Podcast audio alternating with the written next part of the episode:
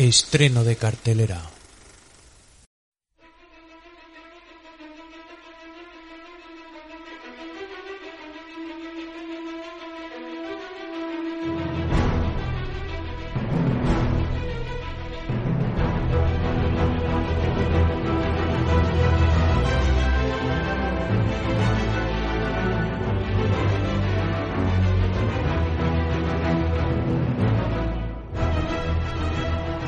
Otra vez, pues ya estamos en nuestra sección central de nuevo eh, con, con nuestro estreno de este mes. Que bueno, como bien sabéis, eh, se nos hace complicado hacerlo de películas porque por la problemática de, del COVID, ¿no? Como siempre, una palabra bien conocida por todos. Pero eh, por ello hemos venido esta vez con una serie, una serie que ha dado mucho que hablar este año y que si no todos han oído hablar de ella, yo creo que la gran mayoría y, y muchos la habrán visto, que es eh, Gambito de Dama. Y para ello tengo a dos jugadores de primer nivel con las fichas negras a Diego Frickland. ¿Qué tal, Diego?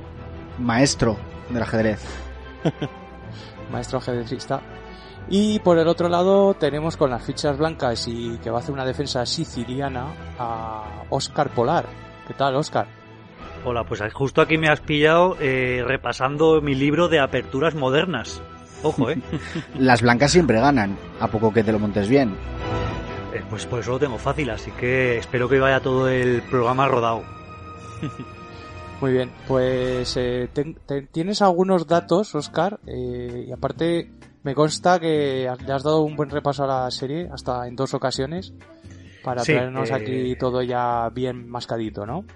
He elegido, bueno, eh, inicialmente la vi sin ningún tipo de expectativas con respecto al podcast y cuando vi todo el potencial que tenía la serie, eh, he de decir que inicialmente la vi en, en versión original y cuando vi que merecía la pena pues traerla aquí al sótano de Bruce y os lo comenté y tal, pues dije pues me la voy a volver a ver, esta vez en castellano y puedo decir que, que no hay casi diferencia, que no que se puede ver de las dos maneras y, no hay ningún problema. Y bueno, pues por hablar un poco de- del tema, os diré, por si no lo sabíais, que, que esta serie está eh, inspirada en una novela de Walter Tevis de 1983. Walter Tevis, que ya es bien conocido por otro tipo de adaptaciones que se ha llevado al cine y a la televisión, como El Buscavidas, eh, como eh, El color del dinero o El hombre que vino de las estrellas, que es una película del 76 protagonizada por David Bowie. No sé si habéis tenido Sí, eh, la suerte de verla. Hmm. Que el tío, porque, porque ya, ya murió, además murió muy joven y no fue demasiado prolífico. Pero podía ser el presumo Stephen King en cuanto a adaptaciones, ¿eh? Hostia, pues te diré que tiene seis novelas y de las seis, tres ya han sido adaptadas, así que imagina. Por eso. Sí, es más, eh, se vendieron los derechos enseguida de esta, de esta Gambito de Dama, porque inicialmente la idea era hacer una película. Eh, pero Walter Davis se puso con la secuela, porque como también la novela fue un, gran éxito, eh, se puso a hacer una segunda parte, pero en el 1984, al año siguiente de esta publicación, murió de cáncer de pulmón. Entonces, pues ya sabéis cómo van las cosas en Hollywood. Se venden los derechos, pero si no les haces mucho caso, al tiempo caducan, ¿no? Entonces, en 1992 ya es Alan Scott eh, el que compra los derechos. Eh, Alan Scott que, bueno, aunque se ha dedicado su vida a, a su empresa de whisky, que tiene, Sí. ha sido ha sido director ejecutivo de, de la empresa de whisky Macallan. Eh, pues bueno, su verdadera pasión es, eh, es ser guionista y productor de tanto de series como de películas. Es más, ha hecho películas como El- En el amor y la guerra, eh, Amenaza en la sombra o Las brujas, de la típica película de Angélica Houston que hemos visto todos Sí, en la- nuestra infancia. La adaptación de rol. Eso es. Eh, entonces, pues cuando compró en, el 92 los derechos, eh, ya se pusieron a hacer borradores sobre el guion. Estas cosas ya sabes que van más bien lenta en Hollywood y en donde se hacen las series. Y es en 2007 donde parece que empieza a despuntar un poco más la película. eh, y Heath Ledger, nuestro Joker, nuestro gran Joker que desapareció, se perfila como director de la película. Y eh, es elegida Elliot, Elliot Page, eh, la- el actor de Juno, como protagonista. Eh, Pero claro, ¿qué pasó también? Pues una vez más, eh, Ed Heath Ledger murió al año siguiente y volvió a caer el proyecto, pues, en el pozo del olvido. Y ya es en dos... Sí, Yo cuando, cuando, cuando, vi esta, estos datos de que Heath Ledger se postulaba para ser director, eh, hay un cierto paralelismo, ¿no? Entre la vida de Ledger y, y de esta Beth Harmon. ¿Cómo Sí, cuál sí. es?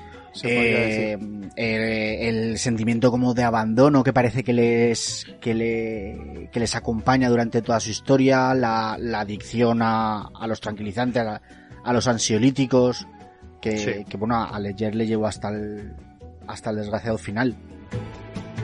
Sí, bueno, no está muy claro del todo eh, lo de la muerte de Heath Ledger. Bueno, en principio fue una sobredosis accidental. Sí, sí, se sí, supone, sí. no- Sí, sí. Aunque se habla mucho de suicidio, eh, por lo visto, no, simplemente pues él pues, coqueteaba con los tranquilizantes y con las drogas y tal y cual, y se le fue la mano, y ya está. Sí, pero que tuvo, tuvo muchos problemas de, de ansiedad y, Sí, y tal, Se le reconoce un pasado con problemas de depresión y tal. al igual que esta, que esta Beth Harmon.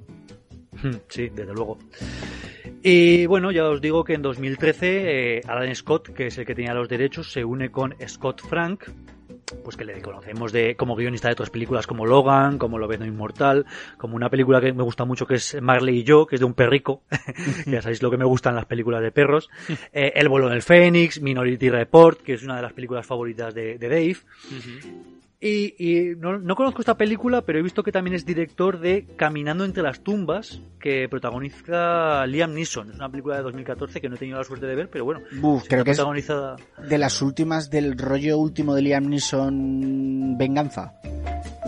Ah, Me ya, suena bueno, que es de del, del que como prototipo. de- churros. Sí, o sea, Bueno, es que también Liam Neeson ha tenido también un, un tiempo en el que, bueno, murió su mujer y pues para salir un poco de esta también depresión que le causó, pues se dedicó a trabajar, trabajar, trabajar y, y pillaba todos los papeles que le ofrecían, sin, sin marginar si eran buenos, malos, regulares. Entonces, claro, entre todo lo que ha hecho los últimos años, pues digamos que no todo es potable.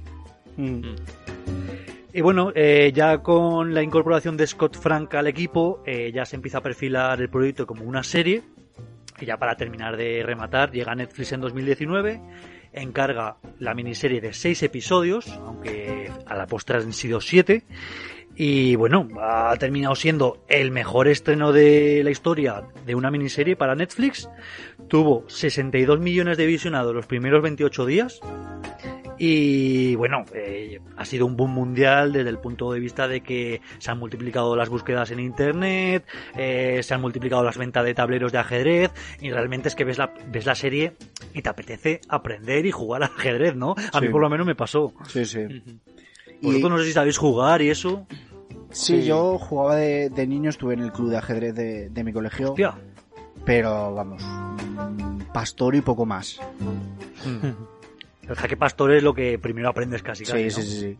Sí, sí. Yo he de decir que sé mover las fichas, pero pero poco más. O sea, me podría hacer una, podría jugar, pero me barrería seguramente tú, Freak, aunque haga años que no juegas. Uf, no sé yo. A mí sobre O sea, es todo que- me ha gustado que mm, eh, al final eh, tratamos con una serie muy, muy, muy feminista, ¿no? Tiene un, un cariz muy feminista. Lo repiten. Sí, pero pero de decir que ya la serie, ya la peli, ya, perdón, La ya la novela es de 1983, que no estaba entre comillas tan de moda lo del feminismo, porque ahora pues eh, digamos que va con los tiempos y todos nos subimos al carro y, y- es genial, o sea que, que está buscando esta igualdad. Pero ya la novela que, que es del 83, pues que para aquel entonces yo no recuerdo estas corrientes tan modernas. No, no, en absoluto. Pero que es una serie que me, me parece muy bien porque, porque aporta a- al catálogo que, que tenemos una figura femenina en un, en un deporte como es el ajedrez, que, que no es muy conocido y, y que yo creo que no es muy frecuentado por, por las mujeres, ¿no? Y es una serie a la que yo, mm, cuando mi hija sea mayor, se la pondré gustosamente para que tenga un referente en como, como Beth Harmon como, como luchadora en el, en el ajedrez y en, y en la vida, ¿no? Sí, desde luego. Y bueno, eh, ya que hablamos de Beth Harmon, os diré que ya desde el principio del proyecto como serie se pensó en Anya, en Anya Taylor-Joy como, como actriz para, para esta serie. Pedazo de actriz. Que bueno, que la hemos visto en series como Peaky Blinders, eh, pone la voz de Brea en El Cristal Oscuro, en La Resistencia, en la serie. Eh, yo no la he visto, pero aparecen Los Nuevos Mutantes, eh, la última película de 2020, eh, que creo que de aquí no, ninguno hemos visto, ¿no? Lo, lo intenté, pero tengo que decir que me descargué una versión tan mala que dije voy a esperar a que esté un poco mejor. y bueno, la hemos visto en Glass, en múltiple, y, y, he de decir que aunque solo está en activo desde 2014, o sea, lleva estos 6 años, ya ha hecho 13 películas y 7 series de televisión, o sea que es que... Y, y tiene mucha proyección, porque ya se está hablando en el futuro que va, va a interpretar a Furiosa en una precuela de Mad Max, Oh, o sea, sí. el papel, el, el papel de Charlize Theron en la última película, Sí, sí. eh, pues se va a hacer una precuela y ella será la protagonista. Y también se está perfilando en un biopic sobre Marie Curie, que todavía no se sabe si va a ser serie o película, pero bueno, lo que es casi está definido es que ella sea la protagonista. Mm. Yo a esta chica la vi en su segundo papel en The Witch, que es una película que, que, que la vi con muchas ganas y me gustó bastante, aunque no tuvo demasiada repercusión. Eh, y la verdad es que me pareció fantástica. Era una película en la que ella prácticamente llevaba todo el peso de la película. Y, y bueno, para mí un, un nuevo talento joven, ¿no?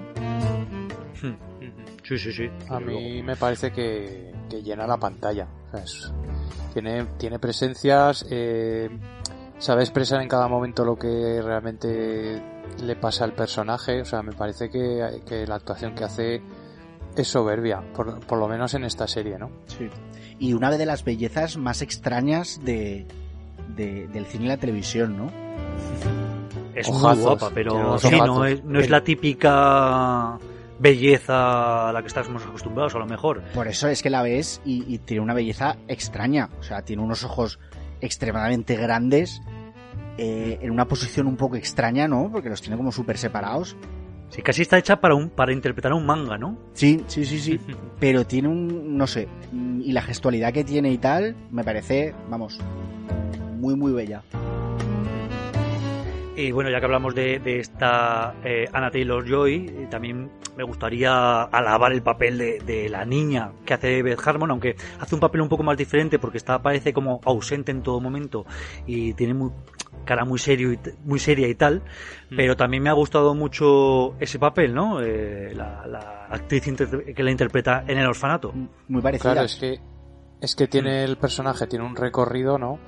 Y digamos que de pequeña, que es más, eh, más callada, más, más introvertida, pues claro, este el personaje que hace la, que hace de ella de niña es, es como mucho más cerrado, ¿no? Pero luego vemos que conforme va avanzando la serie, va, va evolucionando el personaje. Pero bueno, eso ya lo iremos hablando Yo más al principio, en los primeros momentos, temía, por cierto, Asperger, ¿no? Sí, un poco. Lo que pasa es que ya vamos viendo cómo evoluciona y, y no, ya se abre completamente y ya cuando, cuando sabemos más de su historia antes del, del orfanato, claro, ahí te das cuenta de que de que para todo tiene. Se explica todo, ¿no? Claro. Y bueno, decir que el papel de Beth Harmon no está inspirado en ningún personaje en concreto, digamos que es más bien una amalgama de grandes campeones de ajedrez, pero bueno, yo creo que Bobby Fischer pues brilla también un poco como el más protagonista, ¿no? Dentro de, de ese grupo de, de ajedrecistas en el que está inspirado el personaje. Y bueno, os puedo decir que se ha grabado en localizaciones como en Canadá, en Ontario, y sobre todo en Berlín. Eh, podemos ver, es más, en algún capítulo el Zoo de Berlín y en varios hoteles, pues que interpreta lo- en los campeonatos que va a jugar mundialmente, pues la mayoría están en Berlín. Eh, que ha utilizado asesores de excepción como Gary Kasparov y sobre todo Bruce Pandolfini, que ya fue consultor de Walker Davis en la novela, y que para esta serie han recreado hasta 350 movimientos de ajedrez. Pues claro, to- todas las partidas de ajedrez que vemos durante siete episodios son un porronazo. Y, que, y bueno, nosotros que no somos demasiado eh, profesionales en el aspecto, pues nos da igual que esté una, una pieza más allá o más para acá, pero yo creo que, que, todas las partidas están estructuradas para que un experto en ajedrez mm. no, no le raye nada y diga y, y, no te pille ningún renuncio, ¿no? Y que diga, esa jugada no tiene ningún sentido. y también este Bruce Pandolfini pues eh, se ha encargado de educar a los actores como tal, pues en lo típico de cómo coger una ficha, ser más profesional a la hora de pues de comportarse con respecto al tablero, pues que si le doy al reloj, un poco pues como sería un jugador de ajedrez que no como tú y como yo que cogeríamos la pieza, la empujaríamos y nos quedaríamos tan anchos, ¿no? Sí, los tics de, ajedrecista que yo, que yo, creo que se ve muy claro en, en la, la, obsesión de sobar las piezas antes de, de empezar la partida, ¿no? Sí, eso de que todas las recolocas, ¿no? Como el, como el futbolista que, que se coloca el balón antes de un penalti pero y que se lo pone al, todos, al, a su una obsesión menos vez. Que yo creo que a veces hasta, hasta el final, que alguna vez sí que lo hacen en las últimas partidas, mm. pero al principio ya que se sienta a mirar al, al contrario y los demás ahí colocando todos los caballicos que estén mirando como diciendo, venga, caballicos, que tenéis que mirar hacia el adversario. Bueno, si fuera por vez, ya sabéis que se levanta y se da paseos por ahí durante las partidas, no hay ningún problema.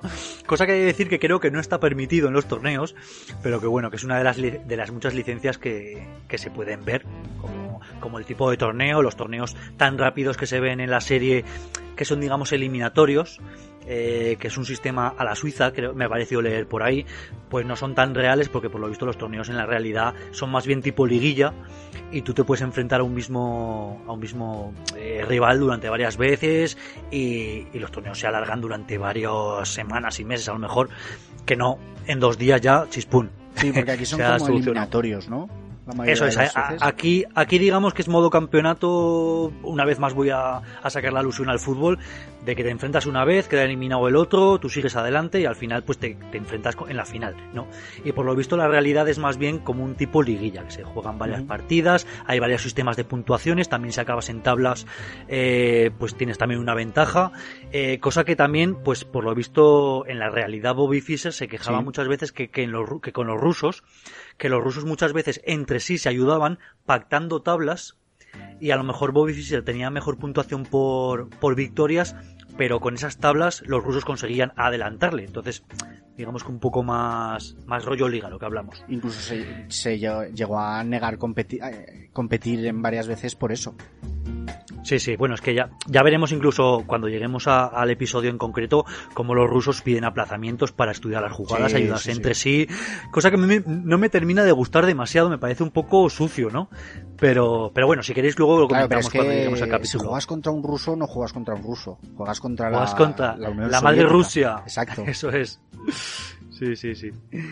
Y bueno, eh, simplemente decir que la propia Anya eh, no sabía jugar al ajedrez, se lo tuvieron, le tuvieron que enseñar. Supongo que como mucho, pues como, como, como Dave o como yo, que sabemos usar las, las piezas y poco más.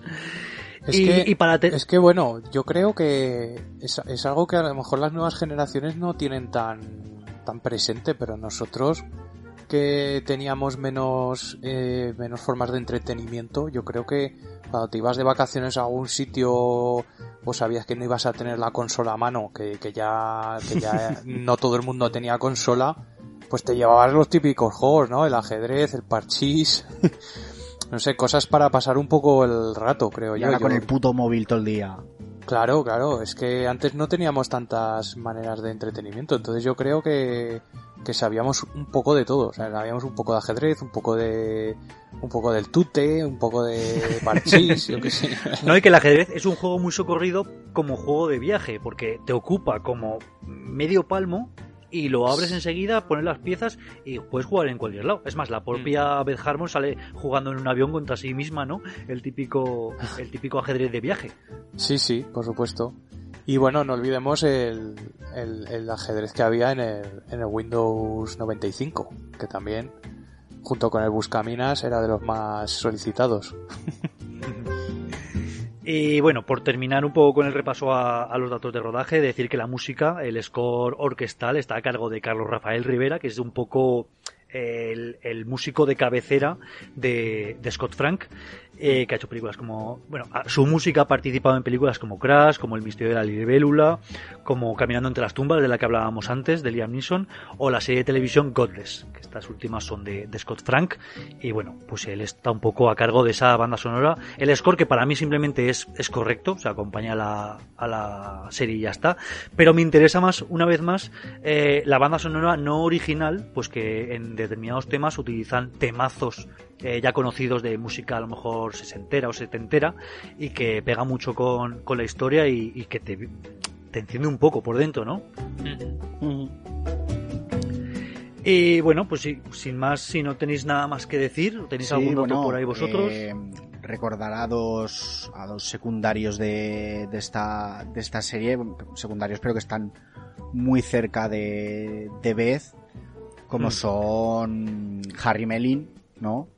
Que, siempre será Dudley Dursley, el primo de Harry Potter. Mm, me lo había guardado un poco para hablar de ellos cuando llegaran. Ah, perdón. Pero. no, no, no, pero, pero ya, ya que estás, podemos hablar de los dos, que vaya cambiazo ha dado. Joder. Eh, Dudley Dursley, el primo de Harry Potter, que lo primero que ha hecho es eh, adelgazar todos los kilos que le sobraban.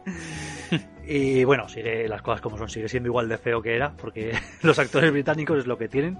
Sí. Y, yo la verdad es que no le había visto en ningún sitio desde entonces. No sé si ha hecho por ahí más cosillas. Eh, sí, yo lo había visto en, en la, la ciudad de la ciudad perdida de Z que es una película de, buscadores de tesoros y tal, de, de Charlie Human. Pero no mucho más, la verdad. Y bueno, ya que estabas tú, habla también del otro secundario, el que creo que estás eh, hablando de Penny Watts, ¿no? Ah, no. El ¿No estás hablando del campeón? De Thomas Brody Sancher. Que interpreta a Benny Watts. Ah, vale, sí, el campeón americano de ajedrez. Sí, sí. Que, es un papelón. O sea, mola por los cuatro costados. Eh, pero resulta, sí, o sea, tiene una profundidad muy grande. Eh, ya también hablaremos un poco de él. A veces me resulta un poco cansino, como a la gente que le rodea, porque no para de hablar de ajedrez. Constantemente, yo creo que hasta termina aburriendo a la gente de que parece que solo tienes ese, tema de conversación, ¿no? Claro, y que yo a este, a este chico lo conozco sobre todo de las adaptaciones a cine de, del Corredor del Laberinto. Sí, yo también. Bueno, y creo que salía en Juego de Tronos, ¿no? Ha participado en Juego de Tronos, eh, es, el, chico de, de, Love Actually, el niño. sigue con la misma cara, o sea, este, este chico siempre será un criico. Y, eso que en esta serie le ponen eh, un, un, hilito eh, de bigote. y le ponen así un poco con el sombrero de vaquero y con la gabardina y parece que le intentan dar un poco más de madurez. Pero que al parecer leí que, le había costado seis meses conseguir ese bigote. Que, estaba orgullosísimo de él. Hombre, se lo podían haber puesto en maquillaje, ¿no? Era pelusilla, pelusilla. Sí, sí. Está la pelusilla, qué tío. Bueno, pues sí, la verdad es que he de decir que todos los actores están bastante correctos. Tenemos estos que son más famosillos y tal, pero, pero yo no tengo queja de ninguno. No hay ninguno que te rechine y diga, ah, este tío le han cogido por ahí el primero que ha pasado. No, mm. todos lo hacen bastante bien y con bastante profesionalidad. Sí. Y ahora sí, si queréis, podemos pasar a, revisar un poco la, serie. Sí, claro. Bien. Y bueno, ya empezamos con el primer episodio, aperturas. Y la primera imagen que tenemos es una habitación de hotel eh, que llaman a la puerta y, vemos a esta Beth, que todavía no sabemos qué es Beth, pero bueno, que estaba dormida en la bañera, que jodo. Eh, y es el torneo de París de 1967. Está muy bien que, todo te lo ponen con rótulos así bien en grande para que no te pierdas la fecha, el sitio. Eh, te ayuda mucho a seguir la trama, ¿no?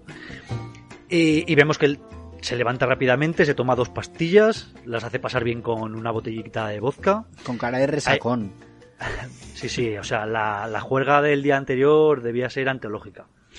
Y bueno, llega corriendo porque parece que llega tarde una partida de ajedrez, ¿no? Es más, llega a un salón, entra y lo primero que le recibe es toda la prensa haciéndole fotografías, que ya tal y como está con la resaca hasta por las nubes, pues parece que no le hace mucha gracia, ¿no? Y, y ahí se nos corta el, torneo y ya pasamos a un flashback eh, con esta vez de niña, con la policía, que parece que ha habido un accidente de coche en, la que, en, que, en el que su madre ha muerto, ¿no? Y claro, pues la llevan a un orfanato y la recibe la directora, se le enseñan un poco, eh, ven que hay una fila de niños haciendo cola para recibir lo que llaman unas vitaminas, ¿no? Y allí ya es donde conoce a, a su compañera Jolene, que es una chica de color que, pues, que ya eh, la acompañará durante toda su estancia en el, en el orfanato, ¿no? Una pregunta. eh, esta mujer que es la directora del coro, es que yo creo que sobre todo se le ve eh, dando clase al coro. ¿Sabéis quién os digo? Sí. Eh, sí, sí. ¿Que parece un hombre? ¿Verdad? Sí, sí. Parece... Bueno, no lo sé realmente si... Es que incluso en la, Si lo en la versión doblada, que es la que he visto yo, le ponen un bozarrón. Sí, sí. Igual es trans.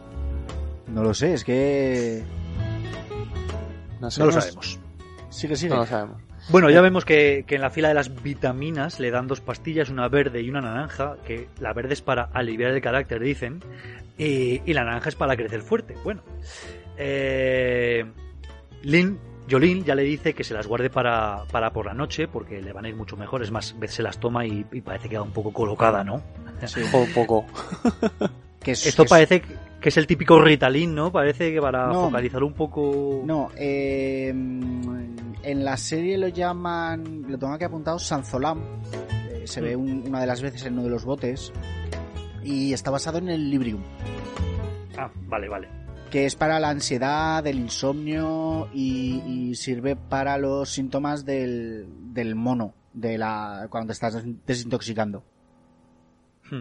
Y sí, Pues- básicamente se lo dan para mantener a los niños calmaditos.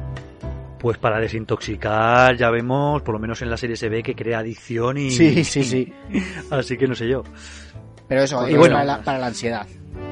Bueno, pues... Pero si te lo tomas toman cuando no tienes ansiedad, pues vas Claro, groggy. groggy perdido. Eh, bueno, ya vemos que tiene más flashback de cuando era niña, pues viviendo en una caravana. eh, salen unas imágenes de su madre quemando unos documentos, fotos, unos trabajos como, como parece que la madre era doctora en matemáticas y también tenía algún problema, pues eh, como que de desprestigio con respecto a los hombres. O sea, lo típico de luchar en un mundo de hombres, lo que luego pasará con Beth, y, y que parece que es más inteligente de lo que, de lo que los hombres esperaban de ella, y, y claro, ahí se veía un poco bloqueada, ¿no? La madre. Que ya hablaremos en su momento, pero a mí no me, no me termina de dejar claro cuál es la historia de la madre.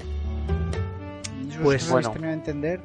Yo entiendo como que la... momento, pero Sí, bueno, eh, podemos, si queréis hablar de ello, parece como que, como que, yo lo interpreto, como que la madre es una persona súper inteligente, lo que os digo, parece que es, por, la- por lo que está quemando, que es doctora en matemáticas, y que claro, está en un mundo de hombres en el que no la dejan avanzar, ¿no? Entonces ella se siente frustrada, eh, aparte parece que con el padre de Beth no tiene un trato normal de, de pareja, y claro, sí, todo porque esto le eh, lleva... aquí ya se le ve en una escena eh, a vez niña dentro de la caravana y a su madre discutiendo con alguien fuera.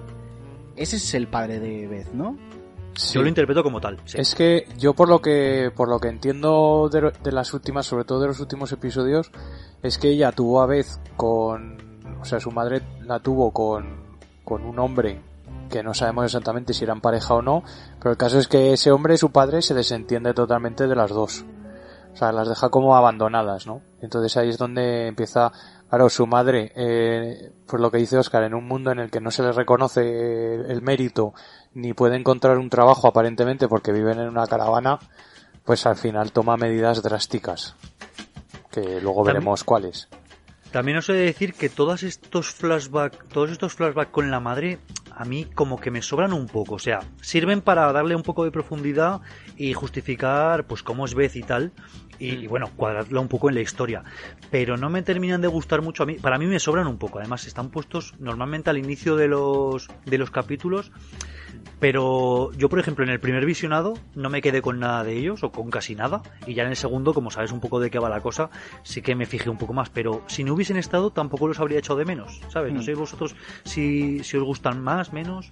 Hombre, bueno, yo creo, yo creo que sí que, a- que aporta algo, porque aparte de su madre biológica, luego estará, veremos que su madre adoptiva también le aporta cosas. O sea, ella Hmm. realmente se ve que todo lo que, todo lo que vemos en este primer episodio cuando está en París, eh, lo va recogiendo, ¿no? De, de todas las personas que ha ido conociendo a lo largo de su vida. Y luego Sí. a partir de ese campeonato en París es cuando, digamos, hay una, una transformación suya, ¿no? Propia. Pero hasta ese momento yo creo que va un poco recogiendo pues todo lo que va aprendiendo de cada persona que, que se cruza en su vida, ¿no?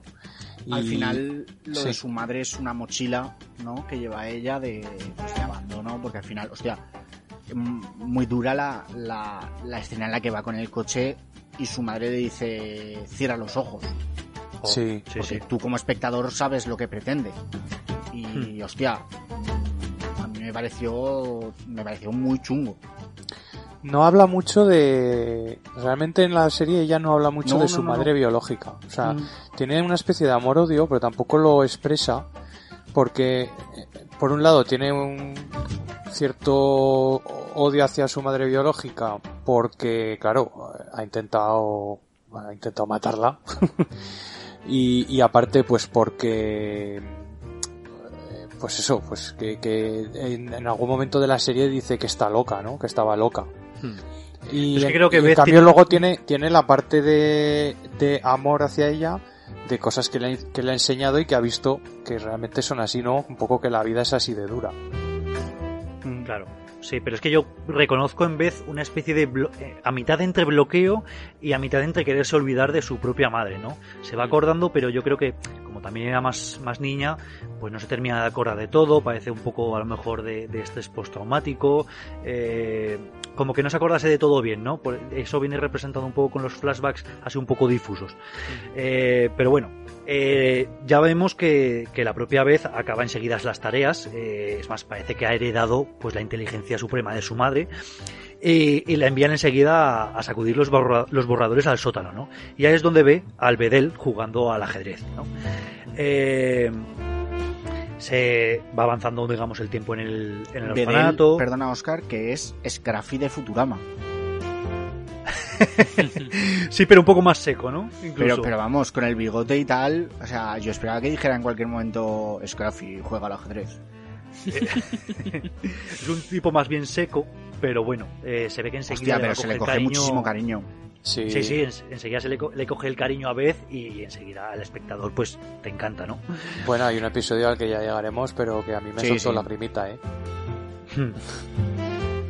Bueno, eh, vemos que, que Beth hace caso a Jolín, que le dijo que se guardase las pastillas por la noche. Se las toma y parece que, que, tomándoselas por la noche, pues como que tiene otro tipo de cuelgue. Y se empieza a imaginar eh, un tablero de ajedrez en el, en el techo. Ya empezaremos a ver que esto es un recurso, pues que casi ella tiene para, para recordar todas sus jugadas, incluso jugar contra ella misma. Y lo hace mirando al techo y imaginándose ese tablero, ¿no? Bellísimas las imágenes en las que salen los, los tableros en el techo me parecen mm. espectaculares durante toda la serie. Sí, es un, es un recurso que está muy bien. Y bueno, vemos que una de las niñas más jóvenes del orfanato es adoptada eh, y pues habla un poco con Jolín diciendo a nosotros como somos mayores nunca nos van a, adoptar, ¿no? Y bueno, vemos que Beth se sigue escapando de clase o de, o de otros, otros, otras acciones que tienen como misa o como el coro eh, para bajar al sótano, porque es lo que más le interesa, bajar al sótano a ver al Bedel, que en principio el señor Seibel, que es el Bedel, se, se resiste a enseñarla, pero bueno, poco a poco veremos que va cayendo y le, y le va a enseñar, ¿no? Eh, podemos ver que Beth llega a acumular hasta como media docena de pastillas que se toma de Beth y, y se, se empieza a imaginar un poco lo último que ha visto ese día, que le ha dicho, le ha dicho el señor Seibel, el jaque pastor, que es una de las cosas que hemos dicho que es lo primero que se, que se aprende, pues ya se lo empieza a imaginar en el techo y cómo bloquearlo y cómo salir un poco de, de, vamos, cómo llega al éxito. Eh, eh, me he perdido. Eh, bueno, vemos que va jugando Beth con, con el señor Sable. Eh, vemos que en una de estas primeras partidas le matan la dama enseguida. Y aunque Beth quiere seguir jugando, eh, el señor Sable le obliga a renunciar, ¿no? Es un poco como has perdido la dama y tu juego está prácticamente terminado, pues no, no necesito matarte al rey para que tú tengas que abandonar, ¿no? Pierde con dignidad. las partidas. Eso es. Dice, pues acaba la partida, renuncias y ya está, ¿no? Ella, ella no lo quiere asumir porque ella quiere seguir jugando, entonces le llama chupapollas, que es algo que ni siquiera eh, sabe lo que significa, pero que le ha oído a una de las eh, chicas mayores, no sé si a la propia Yolín o a otras. Total, que se lo, se lo llama al señor Sable, el señor Sable se enfada muchísimo y la echa, ¿no? Y le dice, vete de aquí. Y bueno, ve- vemos que va pasando el tiempo. eh, Beth intenta volver a bajar al sótano, pero siempre se lo encuentra cerrado. Y claro, pues parece que se da cuenta de lo que ha hecho mal y le pregunta a Jolene que es un chupapollas, ¿no? y Jolene pues le enseña, le, le enseña un libro de biología y le dice, toma y, y te las apañas un poco, ¿no? Le explica un poco qué es lo de los chicos, lo que tienen ahí entre las piernas, pero vamos, pa- tampoco le da muchas respuestas. Bueno, pero para ella yo creo que ella lo entiende. Sí, bueno, luego vemos que la vemos estudiando el propio libro de biología ahí con el hombre y la mujer desnudos y parece que lo termina de entender, ¿no? Y ella Y ve una vez- fuera del orfanato a, a estas parejas, ¿no? Que se juntan ahí en la, en la puerta a darse un poco el lote. Sí. Vemos que ya tiene como una curiosidad, aunque parece que no termina de, de saber lo que hacen, ¿no? Pero bueno, es, es que es muy joven. Eh, en una de estas que sigue intentando bajar al sótano, pues se encuentra el sótano abierto, vuelve a jugar con el señor Sable y, y, gana, consigue ganarle, ¿no? Eh, pues el señor Sable le enseña la defensa siciliana, y empiezan a hablar un poco del nombre de las casillas, ¿no? Que también, pues, eh, como que cada casilla tiene un, nombre y pues para jugar sobre todo de memoria, pues es muy útil, ¿no? Eh, el señor Seiber le enseña todas las jugadas, la variante Levenfish, la Neidendorf, vamos, un montón. El gambito de dama, que ya empieza a ser nombrado. Y le regala un libro que son aperturas modernas de ajedrez, ¿no? Que, que se llevará y estudiará, bueno, yo creo que se, lo- se pega ya toda la vida estudiando ese libro, ¿no? Que está muy guay porque, porque realmente eh, nosotros podríamos ser perfectamente Beth y desde el primer momento nos están enseñando a jugar al ajedrez desde cero, completamente. Sí, es muy O sea- intuitivo las lecciones que le da a Beth para que el espectador las, Claro. las comprenda, ¿no? Po- Y, y eso pasará eh, en los primeros capítulos cuando empiezan los torneos y tal. Bueno, ahora te enseña las reglas básicas del ajedrez y luego te enseñará las reglas básicas de los torneos. Pero te enseña pues desde que desde que se cogen los dos peones uno de cada color y se elige para ver quién sale, eh, que salen las blancas, que no sé qué, o sea, todo como muy mascadico para que el espectador en ningún momento diga, "Buf, me estoy tragando una serie de ajedrez. Sí. No, no, la verdad es que eh, es de alabar que para ser una serie de ajedrez y, y partidas de ajedrez que se podía, digamos, decir un poco aburridas, le da una intensidad y, y- y te transmite al espectador que, vamos, que ningún, estás en un vilo durante todo el episodio. sí. O sea, no, para, para nada se te hace en ningún momento aburrido. Mm. Pero por eso, Sí. porque te enseña a ti desde cero. Pero también están bien llevadas las jugadas, las, eh, bueno, las partidas de ajedrez, ¿no? O sea que no, no se hacen ni excesivamente pesadas. Además se, se centra mucho también, yo creo, en, en cómo se miran los jugadores, ¿no? Sí. En lo que intentan expresar con la mirada, en los tics, los tics que tienen con las manos, como que te, te van enseñando cosas pero sin palabras, ¿no? Entonces te, te da mucha más información que no ver simplemente una partida de ajedrez eh, sin ningún tipo de, de feedback, ¿no? Por decirlo de algún modo. Entonces, aparte, bueno, que no, no es, no son partidas de ajedrez enteras, ahí tienen sus cortes estratégicos, ¿no? En la escena, pero que le da mucho, mucho ritmo y aparte la música, que también me parece que está muy bien llevada. Sí. Y bueno, vemos que una de esas veces que baja al sótano, eh, el señor Sibel le presenta a un hombre que está ahí con él, que es el señor Ganz, que es el director del club de ajedrez de, pues creo que es del instituto local, ¿no? Y juega una partida contra él, van jugando y, y de repente dice Beth, maten tres. Y claro, se queda el señor Ganz en plan, pero ¿cómo me ha ganado una chica de, no sé, 11 años? ¿Puede tener aquí? No lo sé.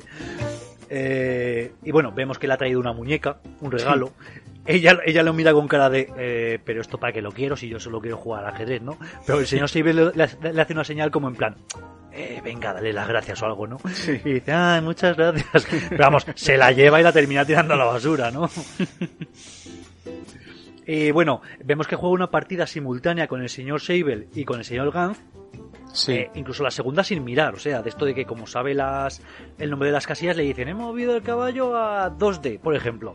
Y, dice, y la otra sin mirar el tablero dice, pues muevo el peón a no sé dónde. Y joder, que para tener eso en la cabeza, o sea, es que es incre- yo vamos, yo me quedaba maravillado, porque ya, ya viendo, la, viendo el tablero tiene que ser complicado, pues jugando de, memoria, imagínate, ¿no? Mm. Y bueno, ya le hace ahí una foto con el señor Sable, una foto que luego tendrá más significado más tarde. Oh, pero ya en, Y- este, ya en este momento, cuando le vemos que le pone ella la mano en el hombro y él la mira, porque él también tiene pinta de ser un tipo mm, súper huraño, ¿no? Sí. O sea, no sé, Bueno, si, no sé eh, si vive ahí en el sótano, pero, pero bueno. Me Sí, yo creo que sí. Es, co- no es como la, más- las- la soledad del bedel, ¿no? Claro, no tiene más vida que esa y, y- y el ajedrez, creo yo. Sí, sí, Claro, sí. pero Y ese creo que contacto de, de amor de, de la niña ya, hostia, mm, para mí ya significa muchísimo en ese momento.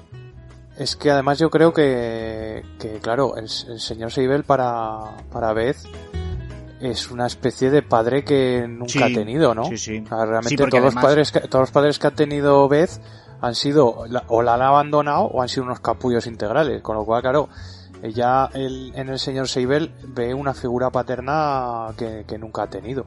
Y además es que en ese orfanato que la, la directora es bastante cretina también, Sí, o sea, es el único contacto de un adulto que- de un poco de, de amor y respeto. claro. Es que es un, es, un, es un orfanato como muy cristiano, ¿no? Y está como muy Sí. preocupado por mantener los valores y todo eso. Porque, bueno, claro, lo siguiente que veamos era el señor Gant hablando con la directora del orfanato, eh, pidiéndole que si por favor se puede llevar un día a, a Beth a, a hacer una visita al club de ajedrez. Y ella como le dice como, pero esta chica va a ir contigo sola en el coche, porque no, esto no está muy bien visto. Y es cuando él le dice, bueno, pues ya nos traeremos a la tesorera, ¿no? Que es chica y para que esté un poco de carabina, ¿no? O sea, está como muy preocupado con mantener esos valores cristianos y, y esa educación y, y no ven más allá, ¿no? Para que se dispersen los críos. Y bueno, de la noche a la mañana dejan de repartir pastillas verdes, estos tranquilizantes, y claro, Beth, pues se le cae el mundo a los pies, ¿no? Es más, le, le empieza a crear síndrome de abstinencia, está súper nerviosa, eh, y no olvidemos que los, estos tranquilizantes le servían para, para mantenerse focalizada en el Exacto. juego y, y concentrada, ¿no? Y de la noche a la mañana, pues los pierde. Que Entonces, dejan claro, de dar los tranquilizantes, pero tienen ahí el bote de dos kilos mostrándolo. Es que es de cabrón también, ¿eh? Y claro, llega el día en el que la vienen a recoger para ir al club de ajedrez. eh, ella está preocupada porque a lo mejor piensa que sin esas pastillas para concentrarse no va a ser capaz de dar todo de sí. Y le pide a Jolín, bueno, creo que se los da a Jolín, ¿no? Le pregunta Sí. si tiene alguna y ella le da dos pastillas que se las guarda. Y claro, vemos que Beth se va a enfrentar a 12 partidas de ajedrez simultáneas con los mejores eh, jugadores del club de ajedrez. Y claro, en hora y 20 les gana a todos. y, y bueno, ya vemos que, luego se, los- se lo, creo que se lo empie- empieza a explicar al, al BD, les dice, le cuenta un poco las partidas, ¿no? Le dicen que empiezan a jugar contra el, contra el que es el mejor del club de ajedrez, pero que enseguida gana a todos y que bueno, que, que jugaban fatal. Que ya ves tú, ella que ha aprendido pues del conserje que podría estar a lo mejor un poco menos avanzada, pues eh, vemos enseguida que es un poco intuitivo, ¿no? Lo de Beth. Sí. Y ya vemos bueno, que- en, la- sí. en esa partida simultánea, las caras de cabreo de los críos, que son Claro. que, que tienen todos como 15 y 16 años, son los mejores de su instituto Claro. y les está ganando una cría de 9 años. Ya, ya vemos nada más empezar que, que van a ir de, de mala gana, ¿no? Sí. Porque Be- Beth está en el, en el club de ajedrez esperando y cuando terminan las clases empiezan a aparecer todos y se cruzan ahí de brazos en plan, a ver esta niñata lo que, lo que viene aquí a hacer, ¿no? Y bueno, les revienta a todos. Y vemos que en el, en el orfanato van, han puesto una peli de romanos eh, y están todos los alumnos y todos los profesores viéndola. Y Beth se escapa porque tiene la intención de romper el candado eh, que- de la enfermería para hacerse con las pastillas, ¿no? ¿Que quién no ha hecho esto alguna vez con el tabaco o con el alcohol? Eso es. Claro, se ha hecho con un, con un destornillador eh, que ha cogido en el sótano, que era del conserje, y, y bueno, llega, abre, abre el candado, se mete en la enfermería, y no se limita a coger un- unas pocas y metérselas en los bolsillos, no. Las coge, le da dos buenos bocaos a la boca, no sé, igual se mete 20, 20 pastillas de vez en la boca, luego se empieza a llenar los bolsillos y como le parece poco, pues dice, oye, el bote me lo llevo, que total, no lo van a echar en falta. Que yo cuando, Total. cuando veía esta escena decía, bueno, venga, un trabajo limpio, entras, te Claro. unas pocas, sales y vuelves otro día. Ya Lo que te digo, métete, llénate los bolsillos, Claro. te vas y te las vas racionando. No, no. Para Dos buenos tirando. bocaos. Claro, pero es que tiene que y ya 10 cuando años coge aquí. el bote, yo ya gritándole a la pantalla, no, no lo hagas. Hombre, yo creo que la, la veintena de pastillas que se ha metido lo primero le está afectando el raciocinio. Y es porque ella parece que inicialmente no era, no se iba a llevar el bote, porque si no, ¿para qué te empiezas a llenar los bolsillos, no? Es un poco lo que se envalentona ella cuando dice, oye, ¿para qué voy a dejar aquí el bote? No, sí, le puede, le puede la avaricia, está claro. Y claro, ya vemos que a lo que va saliendo de la, de la enfermería y la han pillado, porque ya claro, ha tardado tanto tiempo que la ha pillado la directora y todo, todo el claustro escolar y tal, pues ya las pastillas le han hecho efecto y se desmaya. Y este es el final del primer capítulo, ¿no? La pillada es brutal, ¿eh? Y Jolín ahí mirando como diciendo, ¡buah! ¡Qué liada! Madre mía, madre mía. La verdad es que todos los capítulos están bastante bien estructurados para irnos mostrando cosas diferentes, ¿no? De manera de que, de que en los siete capítulos no te encuentras lo mismo, sino te vas encontrando diferentes etapas de la vida de Beth y diferentes eh, formas de enfocar el ajedrez, ¿no?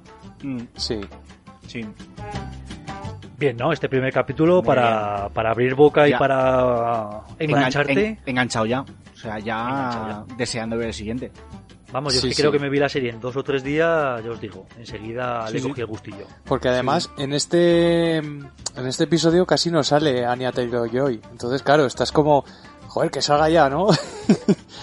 y Claro, te ha, te ha salido lo del inicio del capítulo, que se supone eh, el campeonato de París, que ni siquiera es el final, que es, digamos, te lo marcan un poco como el punto de inflexión dentro de lo que es la vida ajedrecista, ¿no? Y es Claro. lo que decía antes David, todo el bagaje que vais recorriendo durante estos primeros capítulos hasta llegar a ese campeonato eh, van a convertir a la vez niña de ahora a la, a lo- a la vez jugadora, ¿no? Mm, sí. sí.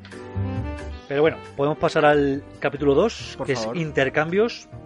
Hmm. Y bueno, es la continuación natural del primero, están en el, en el orfanato recordando el conflicto de las pastillas, ¿no?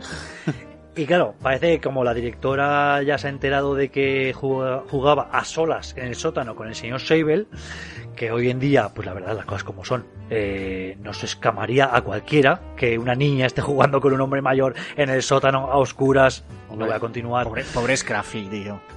Pues claro, le dice que ya no puede jugar con el señor Seibel. Que, Que esto se yo, acabó, que ¿no? yo creo que por- en cierto modo por eso era por lo que el señor Saber no quería, al principio no quería jugar con ella.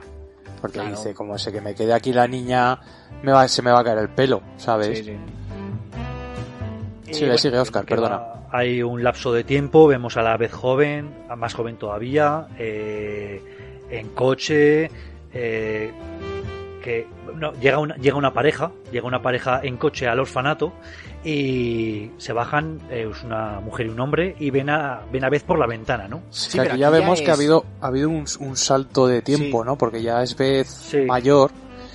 Eso Eh, es, ya es ya es Anna Taylor Joyce, ¿no? Sí. Exacto. Y ya, ya ha crecido, ya tiene, se le ve como mucho más, eh, mucha más confianza con, con, con su amiga, ¿no? Y Con Jolene. Sí. con mayor. como, sí, como que ya se conocen ya mejor, ¿no? Y tienen ahí cierta complicidad. Mm. Y entonces sí, ya vamos viendo un poco un- una evolución del personaje, pero aún así aquí todavía la veo muy retraída, ¿no? Sí, Claro. Y a, y a vez, pero, pero a veces ya se le ve como que está ya hecha la vida del orfanato. Claro. Claro, se han pasado varios años, se ha acostumbrado, no espera que la adopte nadie. eh, pues hace ya, se ha convertido un poco en la Yolín, ¿no? En la cínica Sí. que no espera en ningún momento que la adopten y que ya, lo que has dicho, Frick, está hecha a la vida del orfanato y no, no concibe otra cosa, ¿no?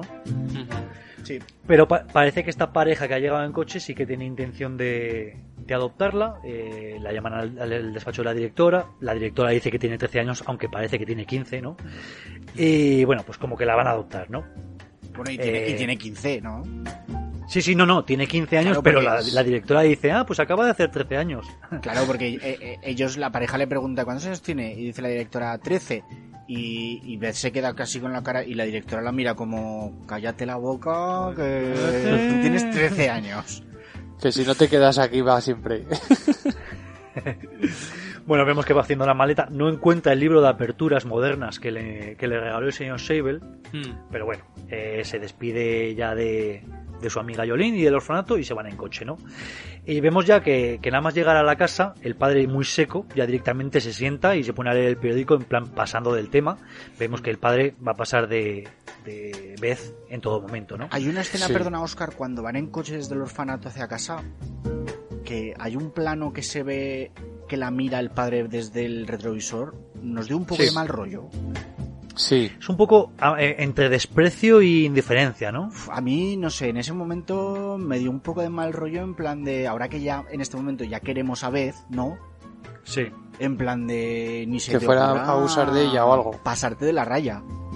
Sí, que fuera a abusar de, sí, de ella, ¿no? sí, Era sí, un- y a mí en ese primer momento, no sé, esa mirada, uf, ya el padre Sí, es una mirada un rollo desde el poco... principio. Es una mirada Claro, un poco rara, sí.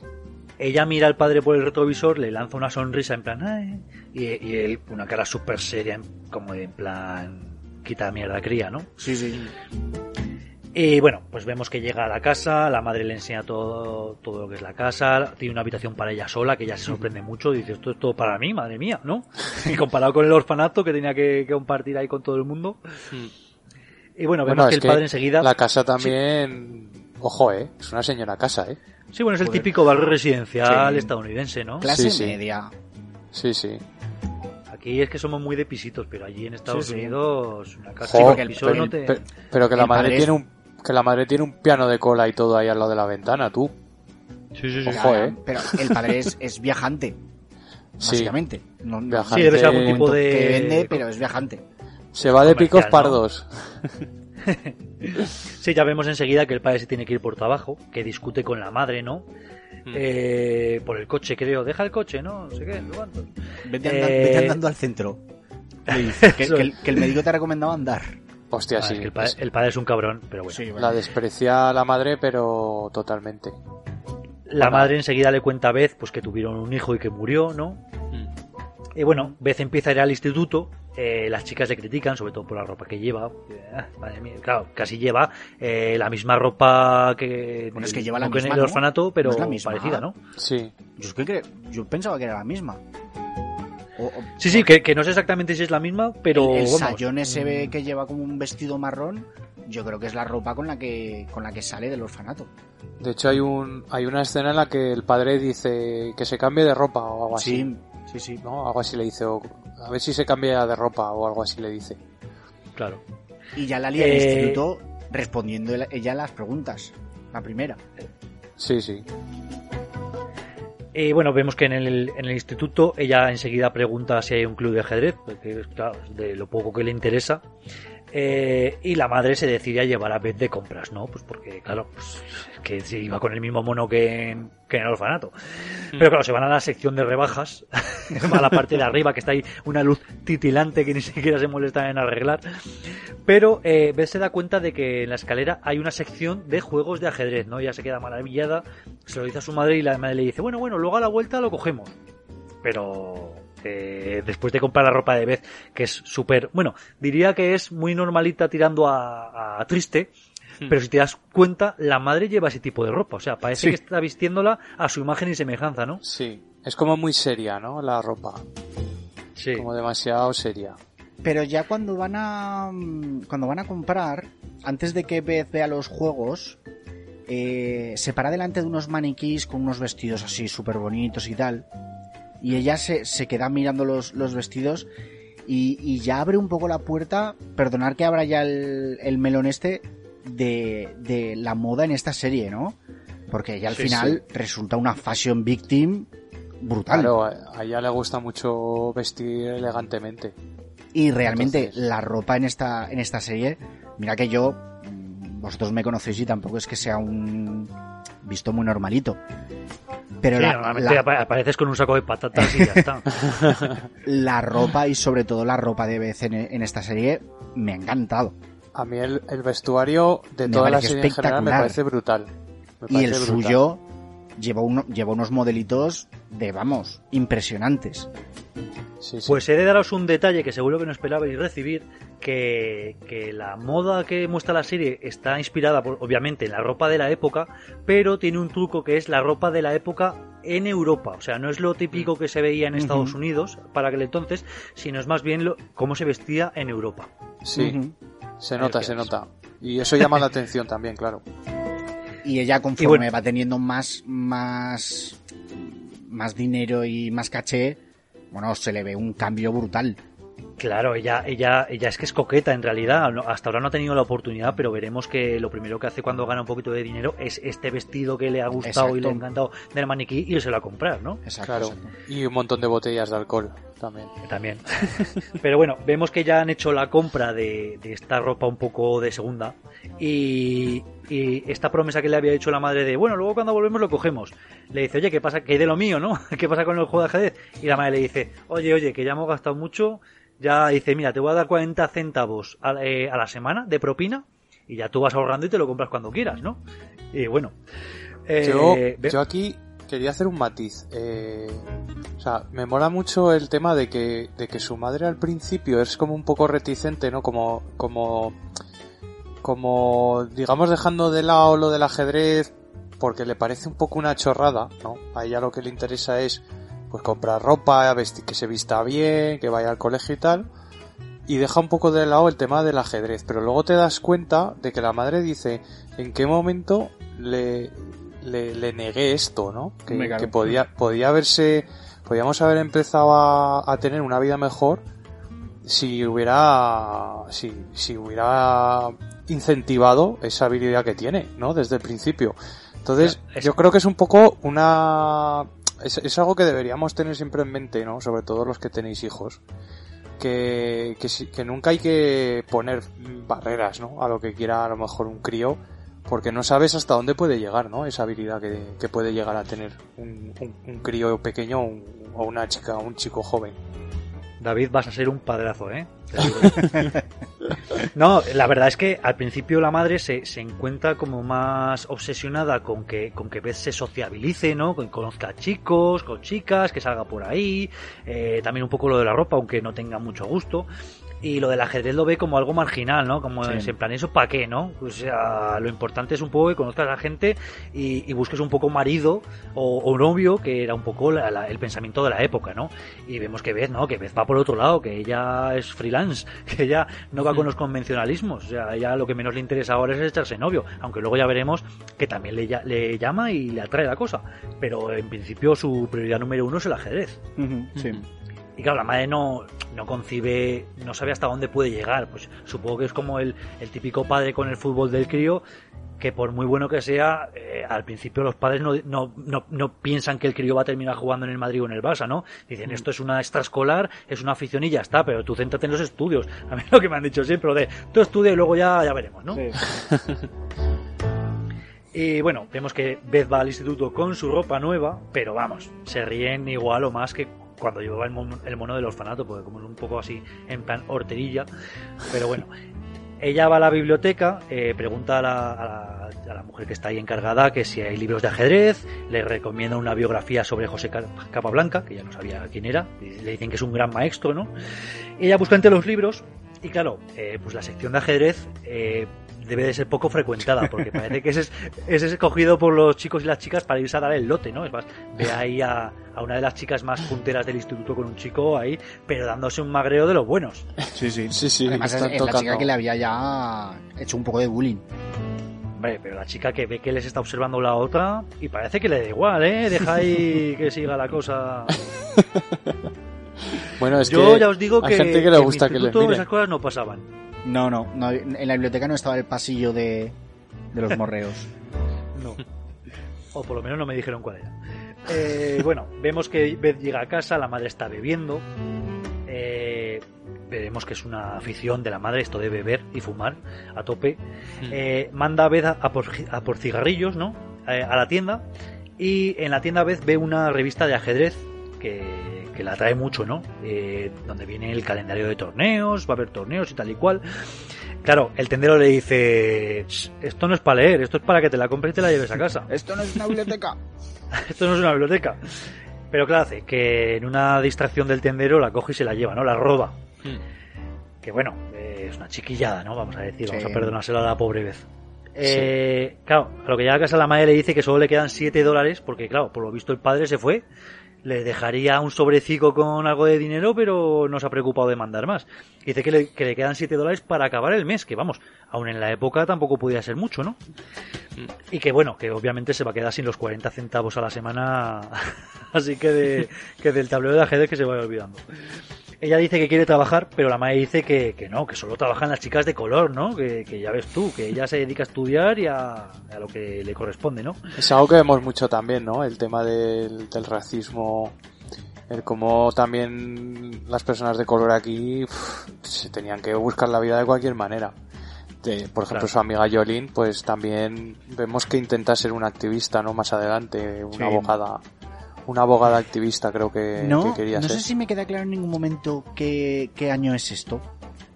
Esto tiene que ser finales Los de los 50, 50. principios de los 60. Pero no lo Sí. dicen, ¿verdad? O Eh, yo bueno, me lo perdí. eh, no, mirándolo bien, ahora está hablando eh, sobre la inscripción del torneo, que cuesta 5 dólares, y que como no tiene dinero, se los pide por carta al señor Sable. sí. Y, y este torneo que va a jugar es el torneo estatal de Kentucky de 1963. O sea que aquí Vale. ya nos vamos, aunque, aunque en este momento de la historia no lo sabemos, nada, en unos 5 o 10 minutos de serie nos enteraremos. Mm. Eh, por supuesto, la, la- el señor Seiber se lo, se lo manda, obvia- obviamente. Eh, la madre se enferma eh, y manda a la, a, vez a, a la farmacia a por las pastillas, ¿no? Eh, Ve otra vez una revista, sale Benny Watts, que por lo visto es el campeón de Estados Unidos. Eh, y la receta que le ha dado para recoger a la madre son las pastillas verdes, que yo cuando lo vi dije, no será el mismo blister que sean verdes, o sea, no tienen por qué ser las mismas, ¿no? Pero aquí te los tecnifican como que son las pastillas verdes, los mismos tranquilizantes que se tomaba ella, ¿no? Las el plano- vitaminas. El, el plano es muy chulo porque la vemos ahí al, al fondo de la, de la tienda y en primer plano el bote de, de, de pastillas verdes y la vemos a ella como se da la vuelta, ve las pastillas verdes y se queda parada como joder. Madre mía, ¿no? Sí, Lo que sí. tengo aquí. Es más, luego a lo, que, a lo que llega a casa y le da el frasco a su madre, dice la madre, ¿por qué llenan los frascos por la mitad? Como, ya, ya sabemos quién se ha quedado la otra mitad, ¿no? Sí, sí. Y bueno, se, vemos que se, se guarda lo de tomarse una pastilla para por la noche, que es cuando mejor le afecta a vez. Se toma una pastilla, pero empieza a mirar el techo y parece que no funciona, ¿no? Y es porque hay una especie de, de telilla en su cama, ¿no? Dosel. Eh, que ya... eh, un besel, eso es. no, dosel, Eh, dosel. Ah, dosel. ¿Besel? ¿Dosel? Dosel. Eh, que ya rompe, rompe para poder ver el techo y es cuando, cuando se lo consigue imaginar y empecemos a ver otra escena de estas de las fichas que se mueven, empieza a recordar todo esto del ajedrez, ¿no? Mm. Eh, vemos que obviamente llega la carta del señor Silver con el dinero. eh, y que Beth ha seguido sacando más pastillas de con la nota de su madre, ¿no? Yo creo que incluso a lo mejor falsificado, yo lo interpreto así, ¿no? Sí, porque llega un momento que creo que el farmacéutico le dice, eh, dile a tu madre que te quedan so- que le quedan solo dos, dos dosis o algo así. dos recargas, sí. Sí. Y bueno, vemos ya que llega el, el campeonato estatal de Kentucky de 1983, que es lo que estábamos hablando, que hay unos gemelos ahí en la recepción, eh, en la inscripción. Hostia, que también son Eh, muy buenos los gemelos, eh. A mí me hacen mucha gracia, sí. Claro, al principio la toman como eh, ande vas, ¿no? Una Sí. Primero una chica y luego que no tiene, no tiene ningún tipo de puntuación, le tienen que explicar muchas cosas que, que no se lo están explicando tan- solo a vez, sino también al espectador, de cómo Claro, funciona claro, esto de los claro. torneos. Mm. Claro, ya no tiene puntuación y ya es la primera vez que llega a un campeonato y por lo visto pues hay diferentes tramos según lo que ha sido haciendo los, en los típicos torneos, ¿no? Entonces ella le dicen que se tiene que apuntar a uno así como un torneo menor, entre que es una chica y no tiene puntuación, y dice, pero aquí cuánto es el premio? Y dice, nada, súper poco.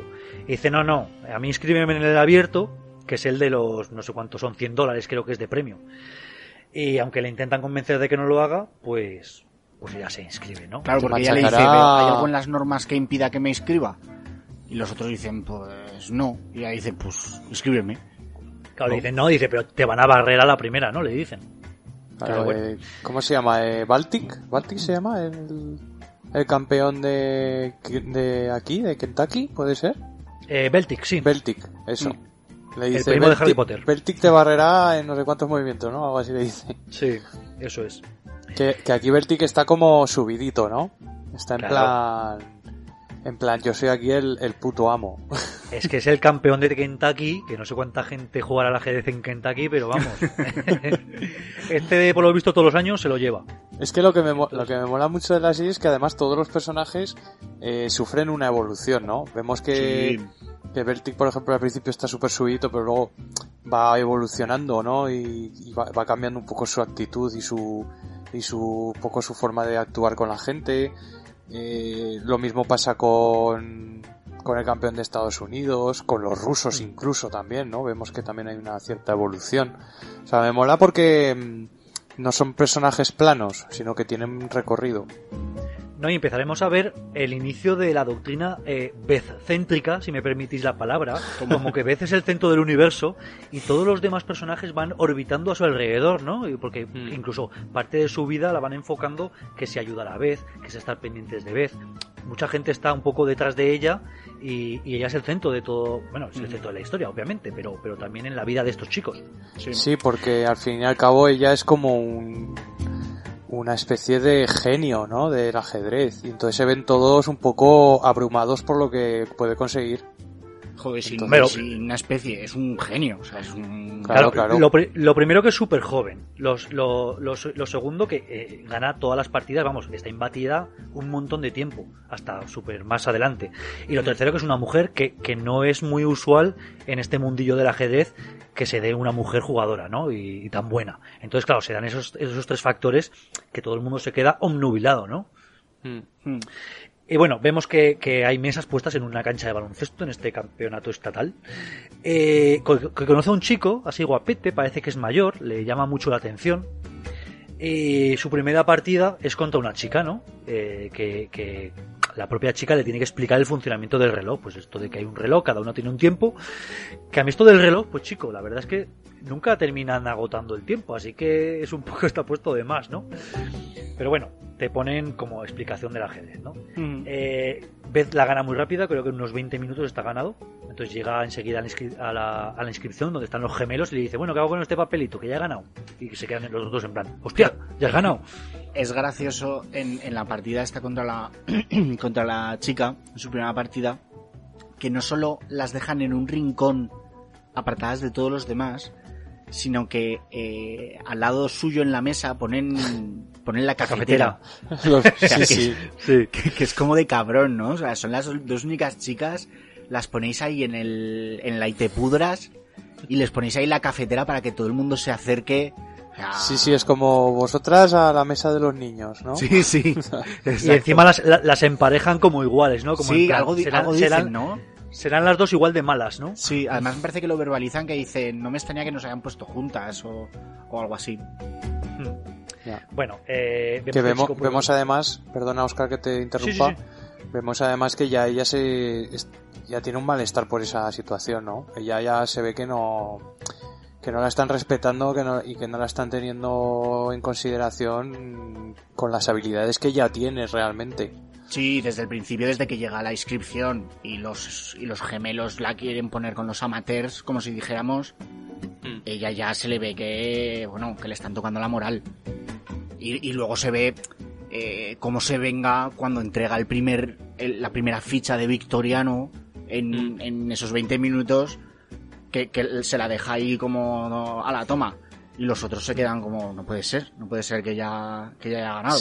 Sí, de hecho viene el chico este guapete, le deja, deja también su hoja y se, y se queda mirando como diciendo, hostia, la, la entregado antes que yo, ¿no?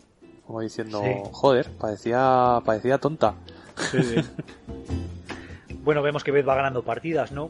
Eh, ya le empiezan a hablar sobre un abierto de Las Vegas, que por lo visto es bastante famoso. Y en una de estas cruces le, le toca jugar contra el chico este, eh, que se llama Tones, que es el chico que le gusta, ¿no? Eh, incluso le termina ganando, ¿no? Y en estas que están despidiéndose y tal, y pues yo no sé si es que la... eh, yo lo interpreto un poco, no sé del tema, pero claro, como que ya se, se excita un poco y en esta excitación, claro, claro, le baja su primera regla, ¿no? Sí. Y, claro, pues se va rápidamente al baño y tal, está apurada la chica, no sabe lo que hacer y, va a su auxilio, pues su, su primera competidora, que también era chica, y bueno, le da ahí un poco la, la ayuda, digamos, a salir del paso. Eh, llega a casa, se lo cuenta a su madre, ¿no? Lo del torneo, parece que no le hace mucho caso, lo de la madre. La Eh, madre está, tocando, la está madre tocando está, el piano. está como de resaca un poco, ¿no? Sí. Sí, claro, porque la madre, eh, lo que ha ocurrido es que ha tenido una discusión con el padre, por lo visto el padre no va a volver a casa, la ha medio abandonado, ¿no? Eh, es más, está todo en el dormitorio revuelto, como que ha habido ahí una pelea ella misma, como que se ha empezado a tirar todo, y está tocando el piano simplemente pues por tranquilizarse un poco, ¿no? Porque por lo visto la, la equilibraba. Hmm.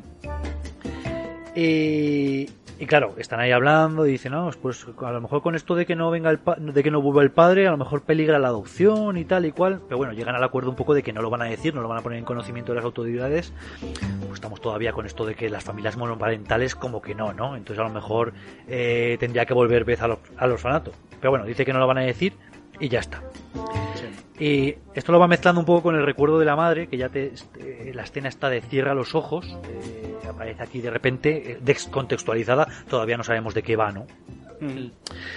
Y bueno, vemos eh, que de repente llega la final del torneo, obviamente es contra Bellic, este, el primo de Harry Potter, para una vez más reincidir. Eh, llega tarde Bellic con un café, el reloj, Es, el, el es reloj por lo Be- visto... Beltic, Sí, puede ser. Beltic, sí. Ah, vale. Eh, el reloj empieza a correr, por lo visto, a la hora de la partida. Sí, claro. Se ha ido consumindo el, el tiempo de Beltic, ¿no? Sí, porque hay que Sí. esperar, hay que esperar a que termine el reloj para darla como, como, como vencida, como no presentado. Eso Que, es. que además vemos aquí a Beltic, pues lo que os he dicho antes, ¿no? Que con una actitud... eh, vamos, como que es la hostia, el tío Yo- bostezando, ¿no? Como que se Cada aburre. vez que bosteza y sale un plano, un plano detalle de sus dientes, me Oh. da un ascazo. ¡Ah! Pero vamos, pero qué ascazo, qué tío, para darle una hostia, una hostia, pero vamos.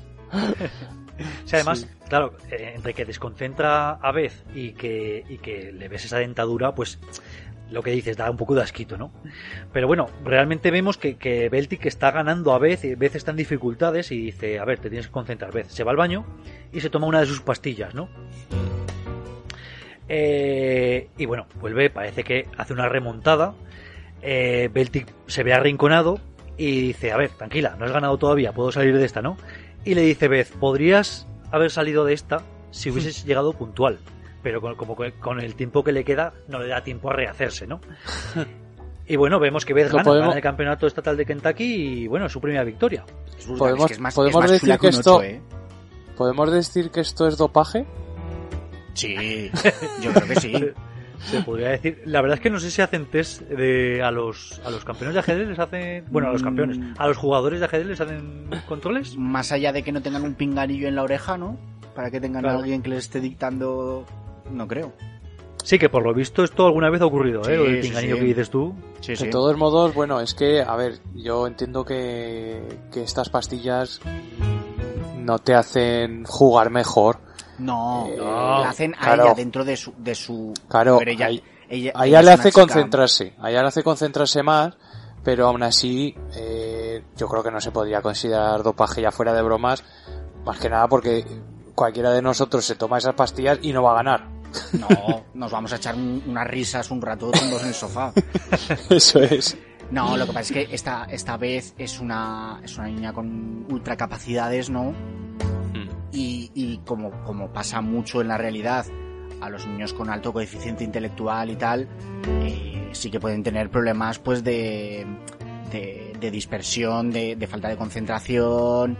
Entonces, pues, lo- como ha dicho Oscar, eh, estas, estas pastillas le ayudan a focalizar en lo que está haciendo, que es el ajedrez. Eso es. Y vamos, Bueno, y la, vamos- la- perdona Oscar, la, el comentario este que le hace de si hubieras llegado a tiempo, o sea, hubieras ganado, es solo uno de los muchos que hace Beth, que es, es una fucker.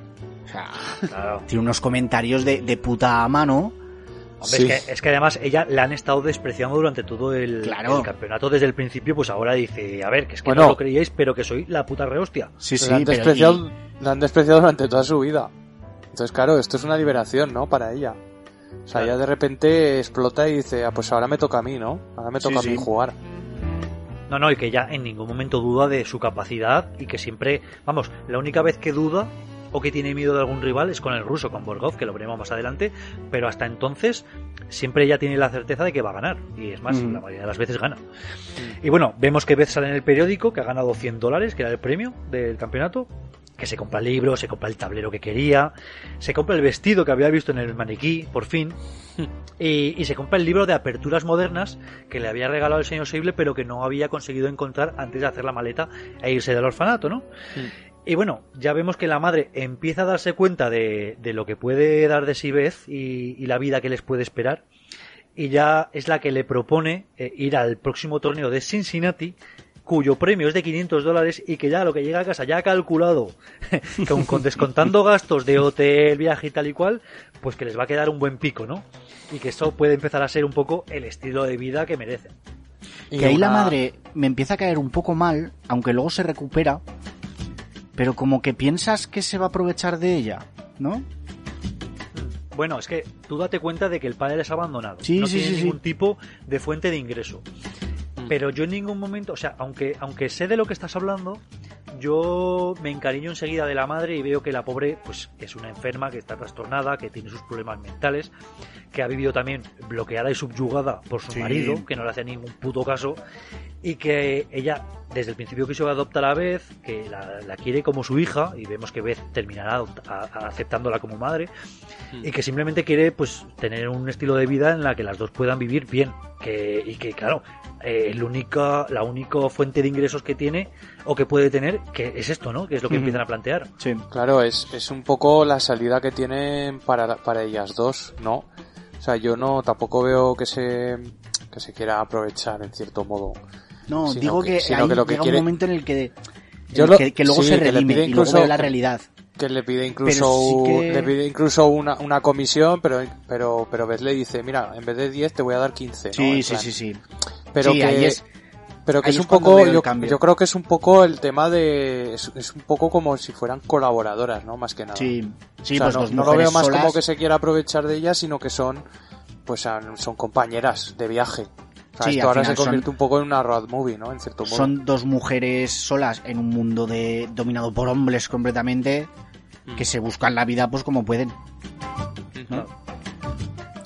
Y bueno, pues pasamos al siguiente episodio, Oscar, si quieres. eso es ya pasamos al tercer episodio que es peones doblados y lo primero que vemos es una ima- un flashback de Beth de niña con su madre no más de niña incluso eh, se bañan en la playa o en alguna especie de lago o río, no sé exactamente, pero bueno, simplemente esta escena. Eh, por eso decía antes que parece que a veces me sobraban un poco estas escenas porque realmente no aportaba demasiado. O sea, Hostia, pero esta escena es chunga, ¿eh? Porque es en la que la madre se mete al agua en camisón. Sí, que bucea hasta y- una boya, y- pero y claro, tarda un- mucho en Y salir. pasa un rato, pasa un rato, pasa un rato, Beth se levanta, empieza a llamarla. Y ahí ya es cuando empiezas a decir, hostia, esto... ¿Qué ha pasado aquí? Mm, Sí. Pero bueno, termina, termina emergiendo del agua, ¿no? Y simplemente Mm. había llegado hasta Sí. una boya que estaba bastante lejos y ya está. Pero bueno, ya lo, lo siguiente que vemos es el, el campeonato de Cincinnati de 1963. Y están en el hotel, han reservado una habitación doble. Eh, Beth lleva el vestido nuevo. eh, llegan al salón de juego, ya la conocen. Eh, ya Beth Harmon ya es un nombre, es la, la joven promesa, ¿no? De, de Kentucky. Y vemos allá al personaje de Benny Watts, el campeón estadounidense, así un rollo vaquerillo, ¿no? Que está hablando sobre un tablero, eh, explicándole a la camarilla de gente que tiene alrededor pues diferentes jugadas, ¿no? Ella, por- él por lo visto no va a competir y, y, y Beth le, le pregunta por qué no va a competir y él dice una cosa que dice, jugar en muchos abiertos me perjudicaría. Yo no sé si es porque aprenderían a, a ver cómo juega y, y sería capaz de, de neutralizarle o, o no sé muy bien por qué viene esta frase de muchos jugar muchos abiertos me perjudicaría, ¿no? ¿Vosotros qué pensáis? Sí, puede ser. Sí, lo que pasa es que luego él, él se gana un poco la vida, lo dice después en, en Nueva York, eh, jugando partidas rápidas en apuestas, ¿no? Claro. Claro, pero, Pero bueno. dice, pero dice que, que no es lo mismo jugar partidas rápidas que partidas lentas. O sea, que Sí, como de que- torneo. Claro. Claro, como que el estilo es diferente. O sea, en Vamos, las partidas rápidas haces de- un poco... Sí, sí, sí. sí Aquí ya deja él claro que, que, que él es un tío que compite en torneos, en torneos profesionales y ya está. Y que vosotros estáis un poco mm, por debajo de mí. Sí, sí. Que Bueno, es un poco la tónica va- que tiene él siempre. Él va subidito, pero claro, al fin y al cabo es el campeón nacional, ¿no? Mm. Y bueno, parece que está ahí pues por dejarse ver un poco y, y estar ahí dando la tabarra con lo del ajedrez, porque no, no va a competir, vamos. Eh, entonces, claro, Beth llega a su primera partida y cuando el rival ve quién le ha tocado jugar, pues el rival dice, joder, que es la tía esta, la campeona de Kentucky, ¿no? Ve a los gemelos, que ya nos empezaremos, em- nos empezaremos a encariñar con ellos, ¿no? Que por lo visto juegan en el equipo universitario. Eh, y la madre, por lo visto, se está dedicando a, a ver la tele y beber, ¿no? Mientras Beth estudia, o sea, le, le molesta porque es muy. Eh, la madre es muy. muy sonora, muy está con la tele hasta arriba Se está de partiendo el volumen, culo. está bebiendo Sí, y sí. Beth no se puede concentrar, ¿no? Para estudiar. Y yo creo que, que sigue sin entender exactamente qué es lo que hace Beth con ese tablero y esas piezas. Mm. Beth, Beth la vemos muy metódica que cada, después de cada partida pues estudia los movimientos, donde ha podido tener algún error y tal, ¿no? Claro. Y bueno, vemos que Beth eh, gana su siguiente partida, eh, le invita, o sea, le, le presenta a los gemelos a la madre, ¿no? Y aquí veo un poco, no sé si lo vi yo, un poco de aprovechamiento por parte de la madre cuando le dice, bueno, ¿y no hay por aquí algún sitio para comer? Como en plan, Sí. a ver si nos invitan estos dos, ¿no? Sí. Vale, no soy el único que lo pensó. Ah, la madre es una buscavidas a estas alturas ya. Sí, bueno, sobre todo al principio, pues intenta sacar el mayor beneficio económico, ¿no? Claro. Del, del torneo. Es más, Beth consigue ganar la final y por lo visto, pues de los 500 dólares ha habido 172 en gastos, así que les ha quedado un buen pico, ¿no? Y es Mm. cuando, como decía antes David, la madre le propone así un poco con vergüenza eh, a ver si le permite ser su agente y llevarse un 10%, ¿no? Que bueno, que al fin y al cabo es la madre, podría decirle, oye, ya te la administro yo Sí. todo, ¿no? Y se conforma con un 10% y es Beth, que, que ya vemos que es generosa, la que le dice, mira, te voy a dar, no el 10, el 15%, que son casi 50 pavos, ¿eh? No está nada mal. Sí. Y bueno, eh, la- vemos que ya va pasando el tiempo, la madre se, se sigue inventando excusas para que Beth eh, no vaya al colegio, dice que está enferma y tal, siguen yendo a torneos. Eh, incluso la madre empieza a darle eh, en alguno de estos, creo que es alguno de los vuelos donde está bebiendo una copa, la madre le da le, ma- le da de beber un poco de alcohol, ¿no? Le, le dice, toma, pruébalo. Que aquí parece que por aquel entonces se veía un poco más como un pecadillo, pero ahora sería un poco impensable, ¿no? Lo de coger a tu hija y decirle, toma, eh, bebe de mi copa, ¿no? De alcohol. Bueno, según la edad, pero sí, igual es demasiado joven. No sé qué años tiene aquí ya, pero Se supone que todavía va al instituto. 16 o 17 de tener, ¿no? igual, igual es un poco pronto, pero bueno, sí, por aquellos años. Claro. Sí, lo que pasa es que la madre, bueno, es una alcohólica y... Bueno, que no pasa nada. Bueno, que de, de, de aquellas eh, de aquellos barros estos lodos, ¿no? Que se dice. Sí, sí. Que empieza a beber tan joven y luego pasa lo que pasa y hereda un poco eso de su madre, ¿no? Sí, de hecho, bueno, Eh, incluso bebe el, el mismo tipo de bebida y todo que ella. O sea, que, que lo que el tema de la bebida le viene de ella, igual que otras características le vienen de otro de otros personajes que van a ir apareciendo en su vida, ¿no? Y bueno, ya em- empezamos, empieza a perfilar la serie la figura de Borgov, el ruso, porque aparece en las revistas y ya empiezan a, a marcarlo un poco como el, el gran rival a batir dentro de X, ¿no? Y el- en la revista Life, la- Life le hace un reportaje a Beth, ¿no? Y en, en su propia casa, y está ahí la periodista, debe ser muy puntillosa. Habla de que sí, del orfanato, de su madre biológica, que Es sí, un de los poco chicos. es un poco toca pelotas la Buah, periodista. totalmente. No sé Sí, empieza. Además le habla de la apofenia, que es eh, la psicosis en ver patrones donde no los hay, ¿no? Y, y de lo que, vamos, la acusa un poco a vez que si podría tener este tipo de, de acomplejía, ¿no? Sí, busca como, como alguna falta, ¿no? En, en, en, Sí. en- en la persona de Beth. O sea, es como, como para dec- es- lo busca como para decir en el artículo, no se puede ser tan bueno. Si se es tan bueno es que algo te pasa, ¿sabes?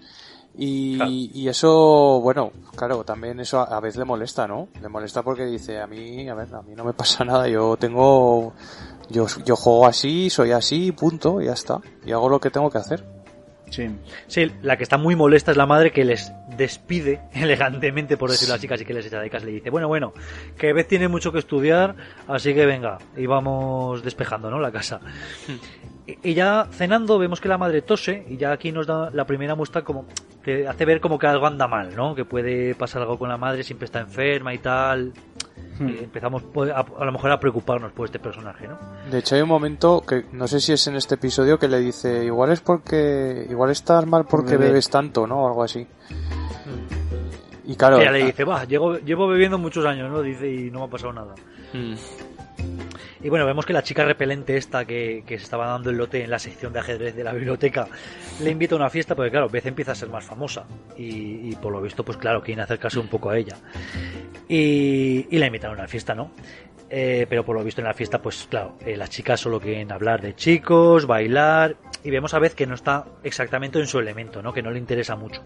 Entonces ella coge y se pira, pero antes de irse pasa por el por el minibar de su padre y, y se lleva una botella, ¿no? Me gusta Y mucho, me gusta mucho la escena que están todas en el salón. Porque es que está, están todas como, como sentadas en el, en el pedazo de sofá ese que tiene. Y, y Beth la ponen como en un puff, ¿no? Ahí Claro, apartada. Separada de todas.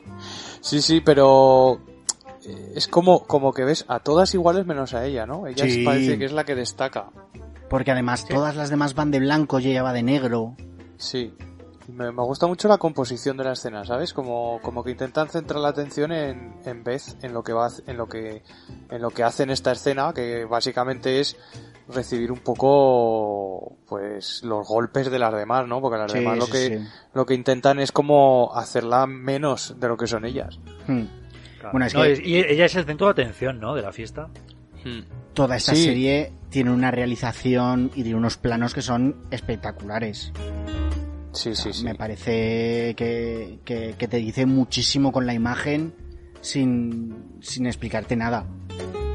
Además, eh, el hecho de que todos los capítulos, no lo hemos dicho, pero todos los capítulos estén dirigidos por Scott Frank, eh, Frank el, el- vamos, el guionista y productor, eh, pues le da un equilibrio, ¿no? A toda la serie es, sí. es muy igual, ¿no? Muy homogéneo no todo. Eso es, no vemos en otras series a lo mejor que cada capítulo está dirigido por un director, podemos ver eh, disparidades o algo, pero aquí digamos que toda es muy, es muy plana, está muy bien. Sí. Sí, tiene coherencia. Eso es. Toda y bueno, ve- vemos que, que Beth llega a casa y bueno, alcohol más pastillas, más partidas de ajedrez en el techo, pues ya sabemos, ¿no? Un buen coloque, un buen cuelgue. Sí, sí, lo que le faltaba ya. Y ya lo siguiente que vemos es el, es el Campeonato de Las Vegas de 1966, que vemos aquí un pequeño salto de tres años. Eh, vemos a Tones, que es el chico este que le gustaba de su primer campeonato, que ahora es periodista y que están hablando un poco. Dice que por lo visto quería haber venido el año anterior, pero que su, su madre había estado enferma, entonces no quería ir sola. Y, y claro, Tones Oscar, es periodista de la revista que había robado Beth. Sí, bueno, la de la- revista de, ajedrez, que tampoco creo, eso es, Mm. no creo que haya muchas así No, no creo. Eh, y claro, ya le dice que, que empieza a ser mayor vez para que la, consi- la sigan llamando prodigio, ¿no? Que, que, claro, que tiene que consolidar un poco su figura, ¿no? Y se, se ofrece a entrevistarla en su habitación, ¿no? Guiño, guiño. Y claro, pues se siente halagada y, pff, claro, al chico le gusta, ¿no? Entonces eh, dice, venga, vente a mi habitación, te entrevisto y, y podemos jugar al ajedrez, ¿no? Y dice, ah, venga, jugaremos. Y claro, vemos que él le, le empieza a hacer fotos, eh, hay un flirteo, hay un coqueteo por ambas partes, he de decir. Están ahí en una situación muy íntima, ¿no? Mm. Mm. Pero en una de estas que entra Roger, que es el compañero, el compañero guiño guiño, otra vez, de, de Tones. Bueno, compañero que comparten habitación. Comparte, bueno, comparte Bueno. habitación y algo más. Sí, yo- que, co- que compañero que se, vamos, que se, que comparten habitación y no es una habitación con dos camas. O sea, No, claro. se- Iván Gallumbos, el tío. en bañador. Bueno, un bañador bañador. muy corto, que no deja mucho a la imaginación. y bueno, claro, es un poco coitus interruptus, ¿no? Eso. Eh, claro, llega a la habitación Beth a la, ya con su madre y le dice, su madre, ¿dónde has estado? Y dice, jugando al ajedrez. dice, ¿solo eso? Y, y la otra así un, un poco decepcionada y dice, sí, solo eso, solo jugando al ajedrez. Que, que también, joder, es que el acercamiento justo antes de que entre el, el- el compañero de, de Tones en la habitación es como, bueno, Beth ya, ya este chico ya le vemos que le, que le molaba. Y, Sí. y tienen un, un instante cuando le toca el pelo y tal, y cuando le está haciendo las fotos y eso que, joder, macho, la has dejado como el pico de una plancha. Claro, es que no, es que es lo que yo decía, es que hay una es una un flirteo por ambas partes, creo yo, porque vamos, Tones no está ahí simplemente escéptico ni mucho menos, lo que dices, le coge el pelo, se lo echa por Claro. la oreja y tal y cual, o sea, hay una intimidad. O sea que Que pensáis, todo pensáis que, Parecía que iba a llegar a, a buen puerto, ¿no? pensáis que puede, que Toms puede ser bisexual entonces. Yo yo creo que sí, que puede ser, pero bueno. Yo creo que se verbaliza algo más tarde. O puede ser que haya ella malinterpretado esa cercanía No. de Toms. No porque, porque la, la ha malinterpretado ella y todos los que le estamos viendo. O sea. ¿No?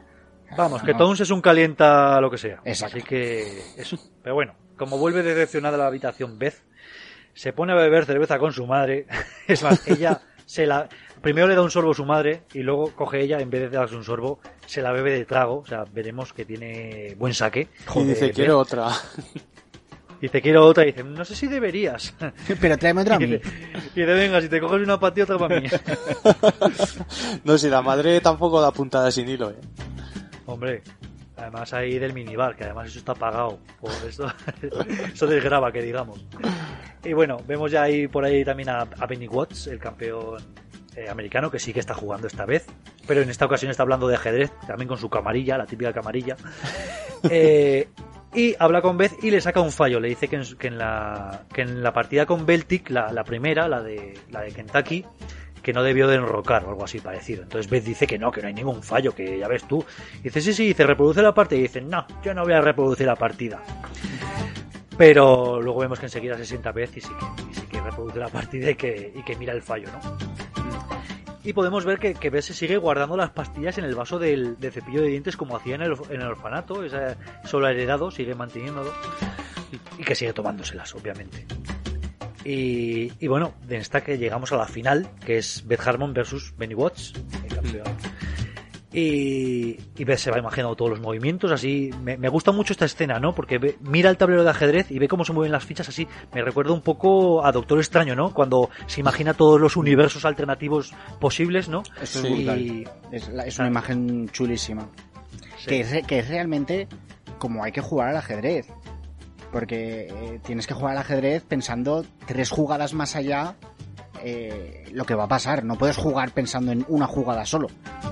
Claro, claro, tienes que intentar adelantarte a lo que va a hacer el otro cuando muevas. Claro, Claro. tienes que decir, yo, yo muevo este, ¿qué va a hacer el otro? ¿Y qué voy a hacer yo después? ¿Y qué va a hacer el otro después? O sea, Exacto. Súper complicado, ¿no? Entonces, claro, eh, digamos que Beth le pone ahí como una medio trampa y que parece que Benny ha caído en esa trampa, pero no. Eh, de repente se ve acorralado, acorralada y, se, y, y de repente se acuerda de cuando el señor Seibel la obligó a retirarse, ¿no? Y por lo visto se ofrecen tablas y, y las aceptan los dos. Eh, entonces son co-campeones de Estados Unidos los dos, porque han llevado las tablas. Eh, cuando se van del, del campeonato, Tom se despide de ella. Eh, parece que tiene interés en, en hablar con, con Beth, pero, pero Beth le dice dale recuerdos a Roger, ¿no? Le suelta ahí la pullita de su compañero en gallumbos que decía David.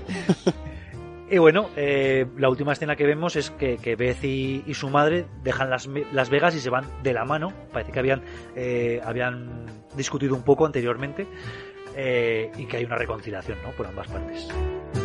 Y que se tienen cariño, ¿no? Y ella, yo Sí, creo que sí, la sí. madre ahora se siente orgullosa, ¿no? De su hija. Ay, que no conciben la vida de ninguna sin la otra, ¿no? Claro, sí, sí, hay una unión ahí, vamos que no...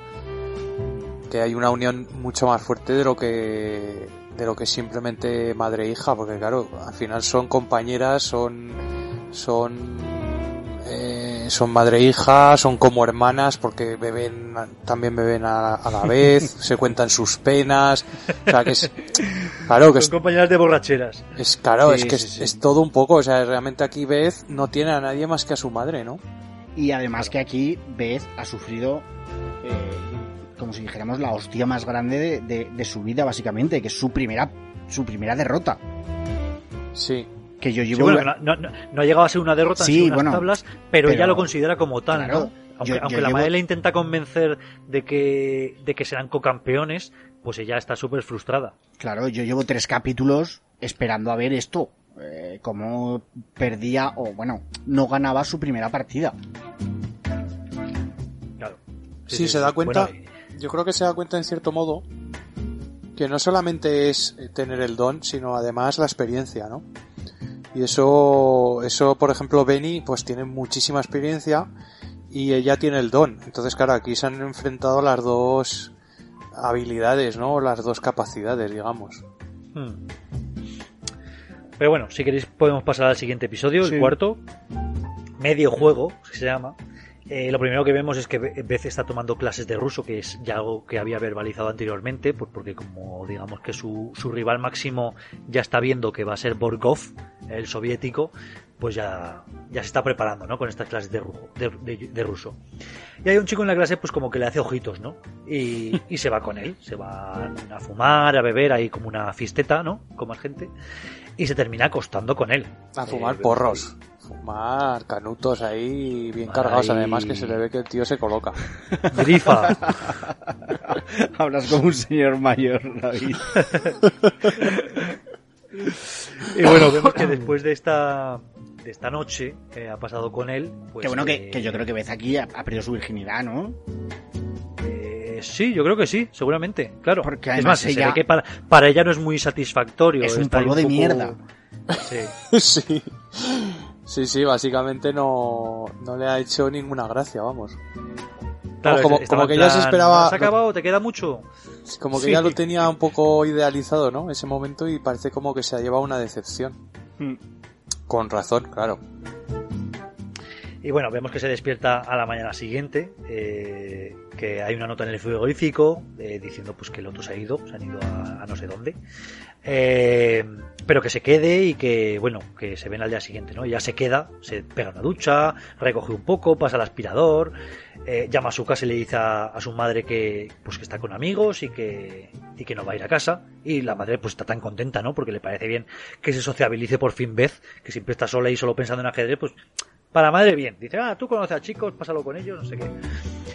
Y, bueno, vemos que repone todo el vino que se bebieron o todo el alcohol que se bebieron al día anterior. Y también ya pasamos a ella también bebe, claro. O sea, está, está ya sola y vemos que no necesita tampoco a nadie, ¿no? Que ella sola se distrae. Sí. Por lo que os digo, ha estado recogiendo la casa, no necesita a nadie para beber, puede beber ella sola, no hay ningún problema, ¿no? Sí, sí. Y lo siguiente que vemos es ya vez que se gradúa en ese instituto, por fin, y su madre le regala un reloj. Y lo siguiente es el, Campeonato de México de 1966, ¿no? De Ciudad de México. Eh, y la madre le confiesa que se ha estado carteando con un antiguo, bueno, no con un antiguo amigo, con, con, un programa que había de cartearse con gente de otros países y que una persona, con un hombre con el que había mantenido correspondencia, pues que va a ir a, recogerles al aeropuerto, ¿no? Que es Manuel, mexicano, de tomo y lomo. Es como el Tinder de, de los años 60, ¿no? Sí. Hostia, sí, es verdad. Hostia, qué bueno. Es verdad, el, el, carteo. Sí, sí. Eh, vemos que en este campeonato pues, que están los gemelos, ¿no? Que ya son un, personajes recurrentes. Y, la, bueno, la madre está como una jovencita, ¿no? Está súper enamorada de Manuel, que se van a bailar, no sé qué, hacen lo que hagan, no, tampoco nos lo muestran demasiado. Eh, la madre le dice que salga, ¿no? Que, que, salga y que están en México, que salga un poco a la discoteca, que vaya con la gente, pero Beth solo quiere estudiar, ¿no? Porque es muy importante para ella estar bien preparada para el campeonato. Eh, y claro, la madre le dice, pero tú se supone que eres una jugadora intuitiva, ¿no? Y aquí es cuando empiezan a hablar un poco lo que decía antes David, que lo de las partidas, que juega un poco eh, lo que decíamos antes de la, de la experiencia contra el don, ¿no? Mm. Ya es una jugadora intuitiva que, que, es lo que le sale de dentro, ¿no? Tampoco tiene, tendría que estudiar mucho, pero bueno. Eh, parece que Beth le hace caso y va al zoo, al zoo, ya hemos dicho que era el zoo de Berlín, está lloviendo y dice, bueno, qué mejor que tomar una cerveza, ¿no? Pero se pide una cerveza en un puesto, se la bebe prácticamente de trago, llega al siguiente puesto se, se pide otra, ¿no? O sea, vemos que es su forma de pasárselo bien, ¿no? Y, y en una de estas que en el zoo ve al ruso a Borgov, que además va, va, acompañado no solo de su familia, sino de miembros de la, de la KGB, ¿no? hay un ligero control de, de, la Unión Soviética sobre su jugador. Y, bueno, vemos que la madre llega a las tantas al hotel, ha estado toda la noche con Manuel. Y ya llegamos a lo que es el torneo, ¿no? Que hay, me hace mucha gracia que hay un, comentarista de las partidas que las narra casi como si fuese fútbol, ¿no? O sea, hay como súper emocionado.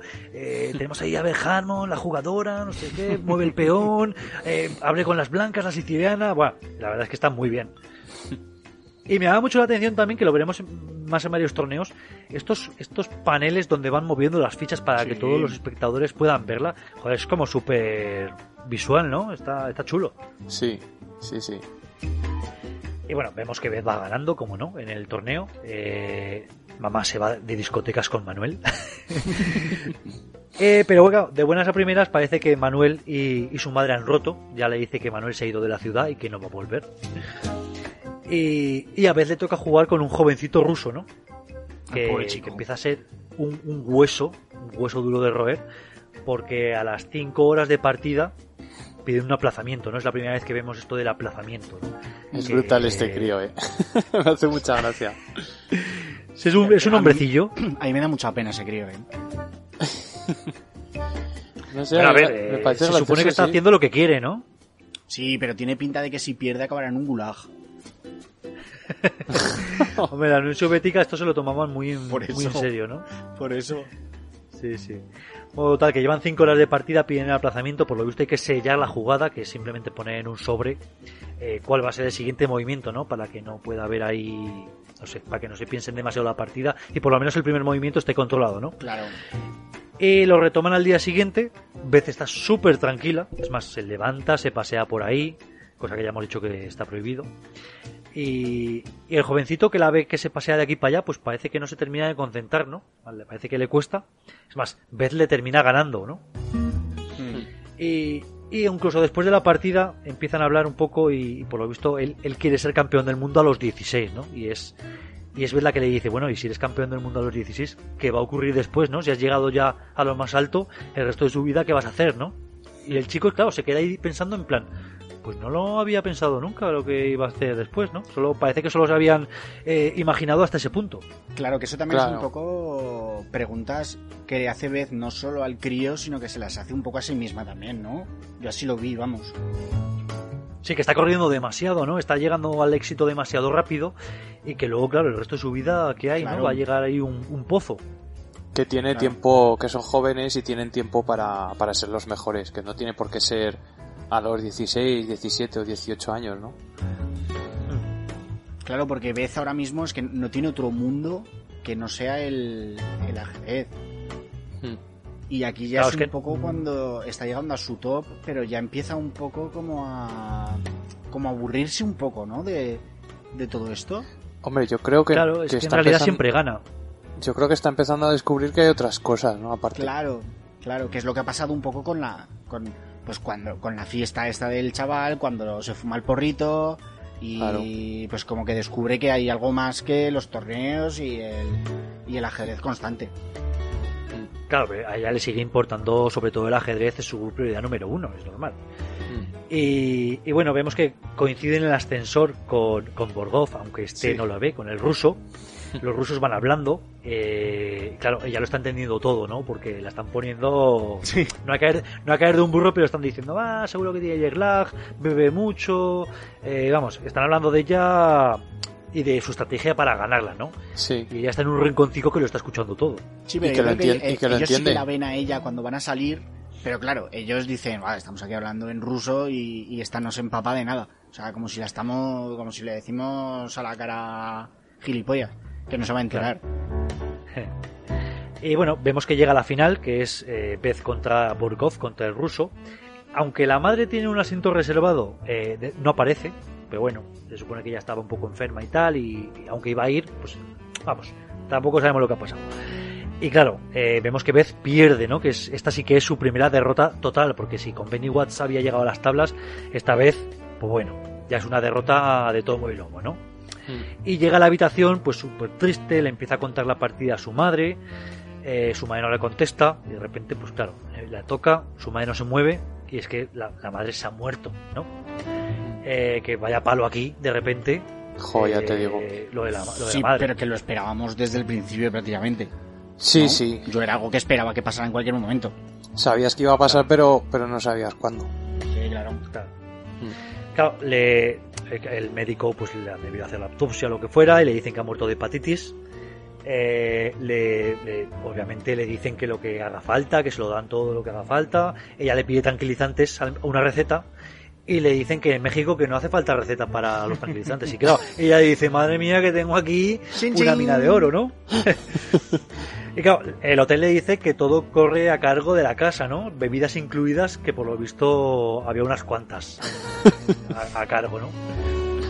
Y claro, Beth llama al marido, a, a- a lo que supone que es su padre adoptivo, el, el antiguo marido de su madre, Qué capullo, macho, este. y le dice, le dice que soy Beth, Y dice, ¿Beth? ¿Qué Beth? O sea que ya sabemos lo que se acordaba de ella. Eh, bueno, hablan y le dicen, bueno, tú encárgate de todo, que yo no puedo ir, que estoy muy ocupado, no sé qué. Y dice, la casa para ti. dice, con tal de que sigas pagando la hipoteca, a mí yo no quiero líos, ¿no? Y ya el capítulo termina con Beth, eh, que está un poco perdida, ¿no?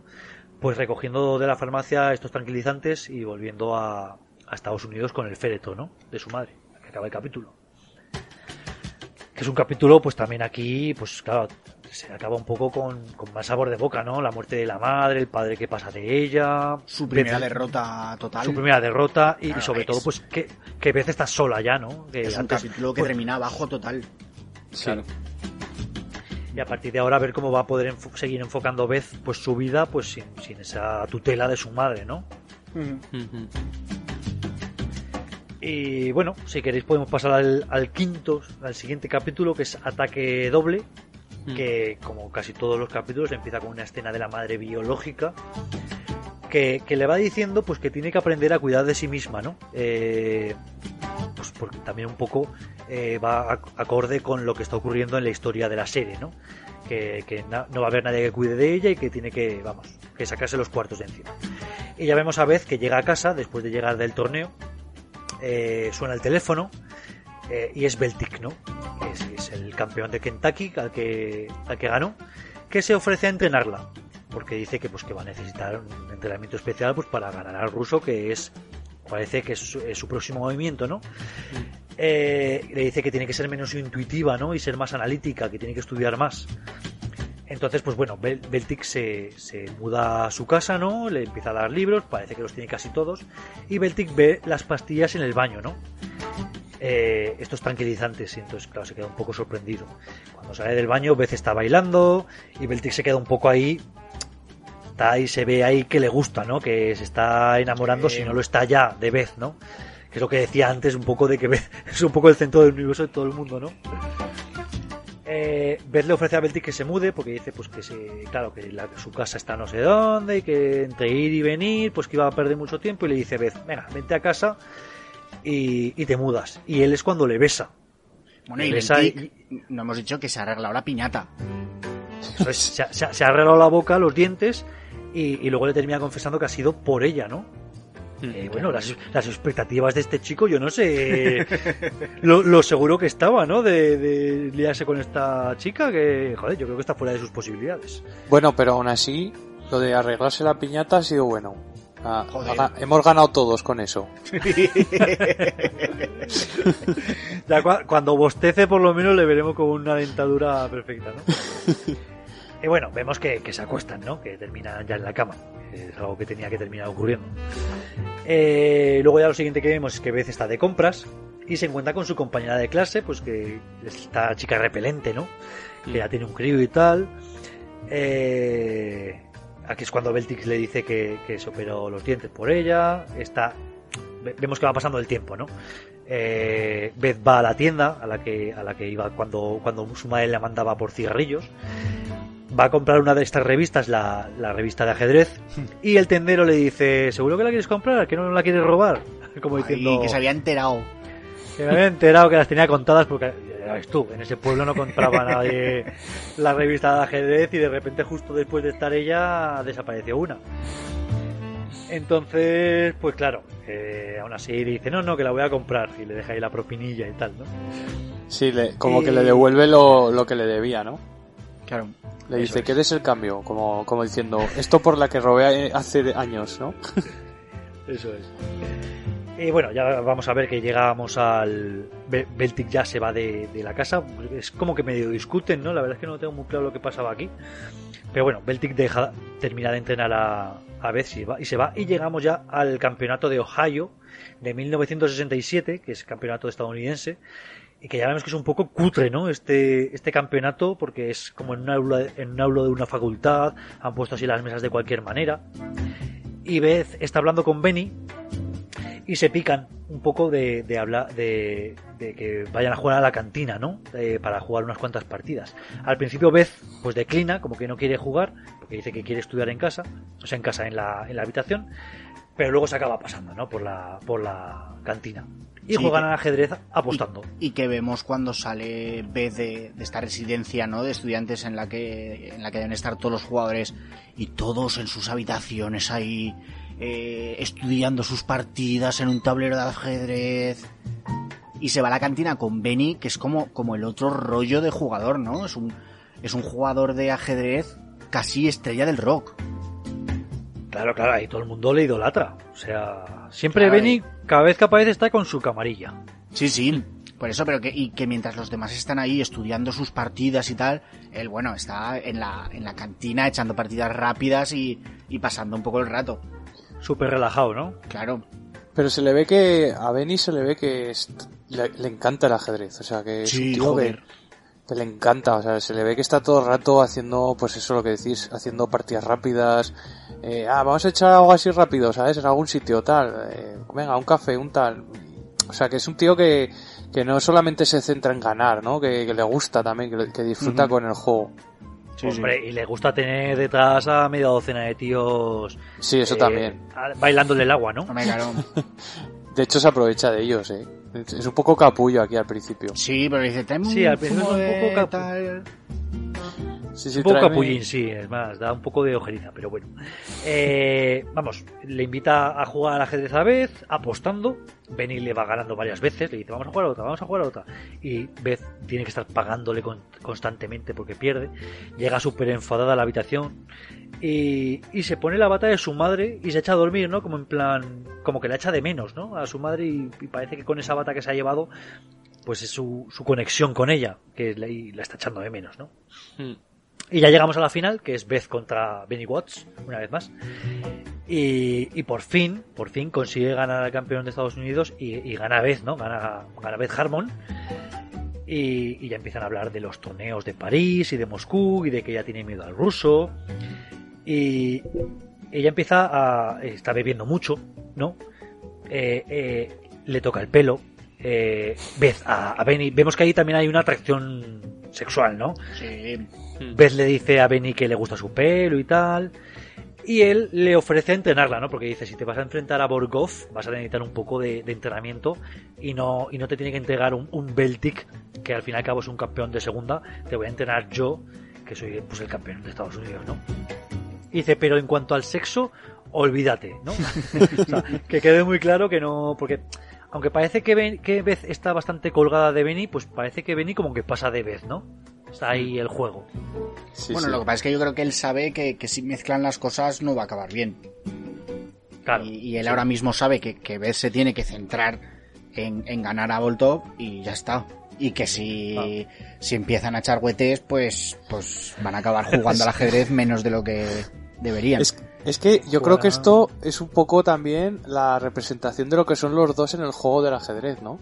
Ella es muy intuitiva, muy impulsiva, y él en Caliente, cambio es calculador, Sí, ¿no? Y aquí, sí. se aquí es lo- en la forma de ser de cada uno también, también influye, o sea, ella es muy impulsiva, muy, muy intuitiva y él en cambio es calculador y dice, no, no, espera, hay que hacer las cosas así porque si no esto no va a acabar bien, ¿sabes? Sí, porque Pues a él, recordando cómo nos lo han presentado, cuando sale él por primera vez, está hablando con los demás y está hablando de una jugada, de una partida mítica de no sé quién. O sea, eh, Benny es un tío que se ha estudiado todas las partidas famosas eh, del ajedrez y así es como juega él. O sea, sabiendo cómo juegan los demás, estudiando a los demás y estudiando la historia del ajedrez. Claro. Y ella es una tía que se sienta y ve la partida, ¿no? Claro, ya lo, lo, lo visiona, pues que, que nos lo representan mucho con cuando mira el techo, ¿no? Y se imagina las jugadas, pues eh, ella, ella digamos que le sale del corazón jugar y es impulsiva. Y sin embargo, también estudia mucho, ¿eh? Y reconstruye Sí, sí, sí, jugadas sí. y reconstruye partidas, pero cuando mejor juega es cuando juega, digamos, a lo loco, o sea, Claro. en plan, ahí pam, pam, pam, pam, moviendo fichas constantemente. Que también lo que está muy bien en la serie es que eh, vemos constantemente que son los actores los que juegan, ¿no? Que no, que no vemos el típico doble de manos para mover la partida. Y son escenas largas, que también acordarse de mover todos esos, esos, esos- acordarse de esos movimientos también tuvo que ser complicado, ¿no? Para los actores. Ujú. A mí Sí. me parece brutal la, la primera escena de partida rápida que hacen en la cafetería. Me parece impresionante. O sea, cómo empiezan pom, pom, pom, pom, a mover las fichas súper rápido los dos. ¿sabes? Y, y a darle al reloj ahí, pom, pom, pom, y se empieza a acumular la gente alrededor, ¿no? Como diciendo, hostia, esta gente es la hostia, macho. Claro que eso se lo, dice, se lo dice Benny, que es otro rollo completamente distinto. Porque eh, recordemos que la noche anterior al- a la final de Benny y Beth, él le ha ganado, yo qué sé, 20, 30 partidas rápidas. Sí, sí. Mm. Pero ella luego le acaba ganando el torneo. Y él se lo, se lo dice. Él le dice, no, es que yo soy experto en partidas rápidas, que es lo que hago siempre en Nueva York. Pero tú eres, pues, de partidas mm, de torneo. Claro. Y bueno, ya pasamos eh, al siguiente capítulo, que es Aplazamientos, el sexto de la temporada. Eh, y una vez más vemos eh, pues una escena con su madre biológica, ¿no?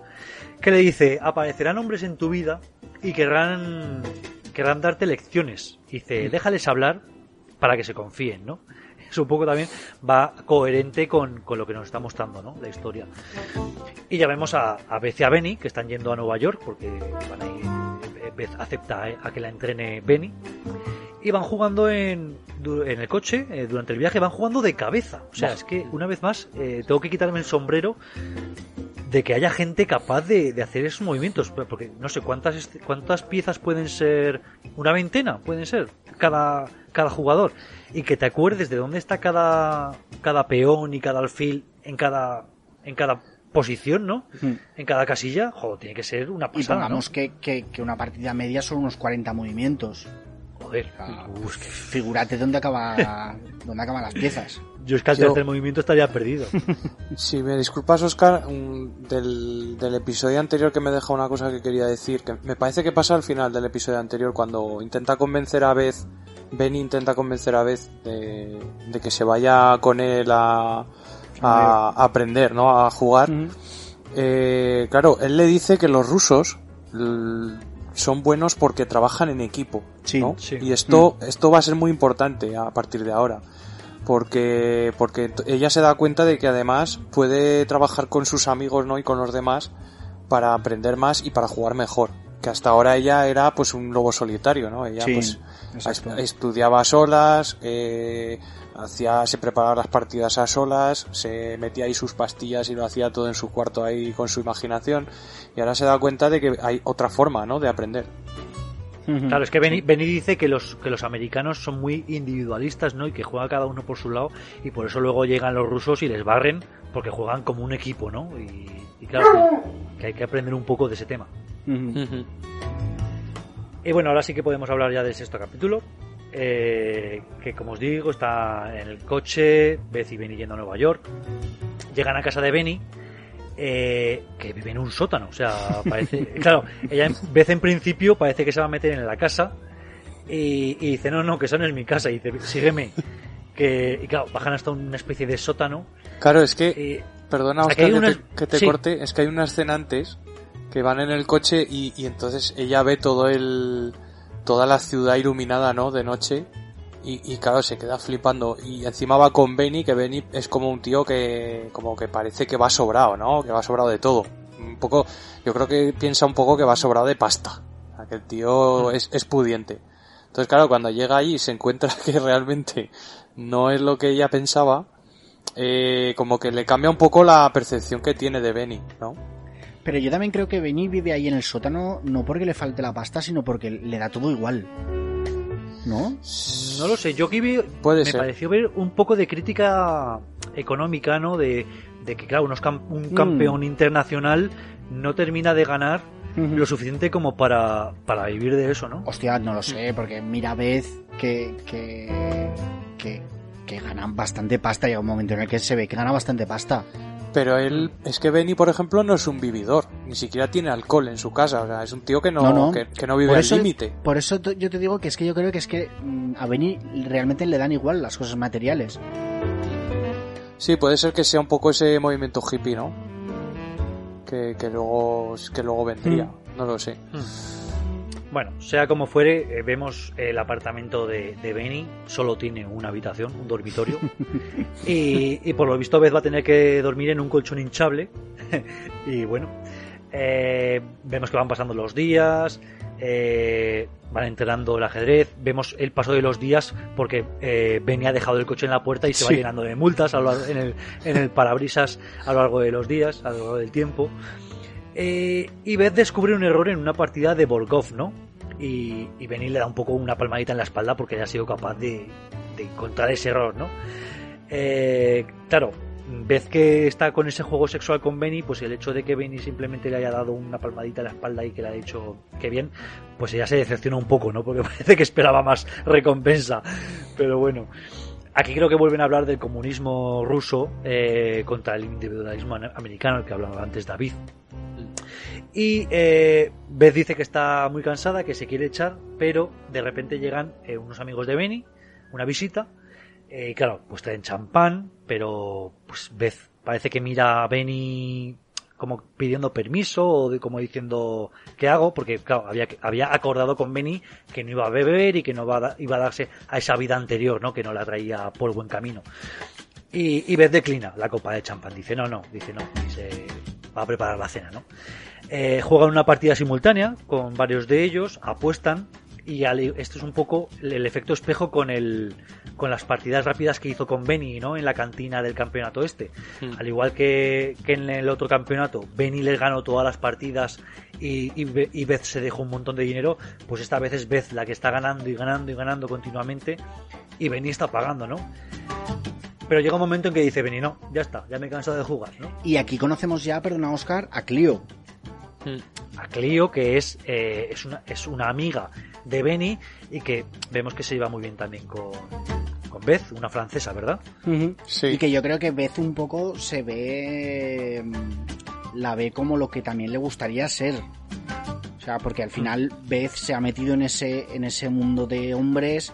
Vemos que en ningún momento tiene ninguna amiga mujer. Y, y bueno, cuando Cleo le dice que ella es modelo, bueno, Beth parece que le, le subyuga todo eso, le encanta, ¿no? Ya sabemos del- de, la, de la pasión por la moda de Beth. Sí, sí, sí. Es más, ella le pregunta, creo que son dos o tres los que vienen, ¿no? Eh, con Clio. Y le pregunta, ¿con cuál de ellos estás? Y dice, a veces con uno, a veces con Hmm. otro, a veces con los dos, ¿no? O sea que es todo eso que a, Ben- que a vez le gustaría, ¿no? Y que, Exacto. y que no, y que no está teniendo, sobre todo porque, porque Benny le tiene a, a dos velas, ¿no? Y porque ha dedicado tanto su vida al, al ajedrez que, que también ve un poco que se, que se ha perdido algo. Claro, ha descuidado toda esa juventud de socializar que tanto Claro. existía su madre y de estar con chicos y tal, porque claro, casi yo creo que Beth ha tenido los encuentros sexuales que hemos visto en la serie, que es Mm. con el chico de la clase de ruso, con Beltic Y ya está. y, Y y de ahora a continuación, y ahora a continuación ya vamos a pasar a esa tensión sexual que sigue existiendo entre Benny y Beth y que, y que se manifiesta cuando ya los amigos de Benny se van, ¿no? Y es Benny el que parece que ahora es él al que le apetece y le dice, ¿todavía te sigue gustando mi pelo? y claro, pues eso no puede aguantarlo Beth así como así y se acuestan, ¿no? Pero claro, terminan de acostarse y Benny sigue hablando de ajedrez, que es de Joder, lo único que parece es el único tema de conversación, ¿no? Y claro, se enfada y dice, ¿pero en serio estás, estás pensando en eso cuando estás en la cama con un portento como yo? Y se cabrea, ¿no? Se cabrea, se cabrea Beth. Pero y de es, aquí ya- es gracioso, eh, vemos que, mm, porque lo primero que vemos es como cuando han- acaban de terminar el polvo, ¿no? Y Beth le dice, esto era lo que debía sentir. O sea que imagínate eh, el bagaje de las relaciones que ha tenido antes, tanto con el estudiante ruso como con Beltic, que, vamos, mm, no le habían hecho sentir nada. Sí, Sí. porque incluso el encuentro con Beltic parece que es pues porque están ahí juntos y dicen, pues bueno, me ha dado Sí, un sí. besico, pues algo hay que hacer, ¿no? Para distraernos. Claro. Pero obviamente Beltic no, no le atrae ni nada de eso. Dice, bueno, pues lo, lo toma como algo natural, ¿no? Mm. Sin embargo, Benny sí que, claro, le gusta tanto eh, físicamente como intelectualmente. Porque, claro, al fin y al cabo es un campeón internacional. Mm. Y bueno, vemos que ya es el, el famoso campeonato de París de 1967. Hay una rueda de prensa en la que Beth aprovecha para lanzarle a, a Borgov una puya de, de esta conversación que había habido en ruso en el ascensor y que parece que no se había enterado. Pues aquí como que le dice Beth, ¿ves que ese ruso y que me enteré de todo lo que habíais dicho? Que me pusisteis a caer de un burro. Pues Sí. mira. Y, bueno, eh, empieza ya el campeonato, gana su partida y al día siguiente se enfrentará ya a Borgov, ¿no? Eh, pero Cleo eh, la llama por teléfono y le dice que, claro, que dice, pero ¿te creías que podías venir a París y no, y no quedar conmigo? Hombre, por favor. Y, y le dice, venga, que te espero en el bar del hotel. Y dice, no, es que tengo que estudiar y me quiero apostar pronto porque mañana juego contra Borgov y tal y cual. Pero bueno, eh, aunque al principio se niega, pues al rato pues baja, ¿no? Y Si es que ya aquí- sabemos, o Aquí, sea, aquí como que tiene Beth toda su otra vez su su tigre, ¿no? Que quiere salir otra vez para beber, para las pastillas, o sea, lo tiene ahí guardado, ¿no? Pues lo ha estado guardando por Benny, pero en cuanto se descuida Sí, parece joder, que quiere es el salir. peor momento, ¿eh? Claro, pues es que suele pasar esto en la vida, ¿eh? Sí, eso es, eso es lo que iba a decir. Esto de una y pa' casa, eh, yo os puedo decir que de las peores han sido cuando al día siguiente tenía eh, eventos importantes y de esto de que dices, no, venga, me tomo una rápida por ver a la gente y me voy. Y madre mía, ¿no? Sí, porque a Cleo le dice, no, no, yo me tomo una y ya me voy a dormir, que mañana tengo... Y, y hace plano contra plano con la, la barra llena de, de vasos vacíos, ella ya con el chicle metido en la boca que no sabe ni, ni, ahí- ni hablar. Además que creo que están tomando absenta, ¿no? Eh, bueno, no, No. lo sé, es una copa que dice que ponen los parisinos, ¿no? Sí, es pastis, que es como un Pastis. como un anís. Sí. Se toma con agua o con hielo y Con, Eso- con lo que eso- sube, con lo que sube eso. es fuerte, Y es eso fuerte. entra, entra solo, ¿eh? Eso de trago. Sí, sí. Y bueno, vemos ya eh, que al final de la noche nos encontramos con esto que nos habían puesto en el primer episodio, en el piloto, de, de el conserje, bueno, el conserje o el regente del hotel o el que fuera, eh, llamando a la habitación y, y Beth despertándose en la bañera, que no sé qué hacía en la bañera metida. Pero bueno, eh, obviamente llega tarde a la partida con Borgov, ¿no? Con Cleo Eh, en la cama, que ahí no se... Sí, ve, cuando se va de la habitación ve que hay alguien en la cama, ella pues no parece recordarlo y no y ni siquiera se acerca a mirar a ver quién es, ¿no? Porque obviamente no está acordándose de nada, pero luego vemos que es Cleo. Eh, no sabemos lo que ha pasado. Es que aquí hay otro ¿Ha pasado algo más? Aquí hay otro tema que yo creo que ahí ha habido sexo, ¿no? Sí, yo No sé, tampoco, lo- ta- pero tampoco queda claro, ¿eh? No, no, no, no. Pero No, yo no creo queda que, muy claro, que pero- sí, que ha sido como, como su noche de liberación, ¿no? Sí.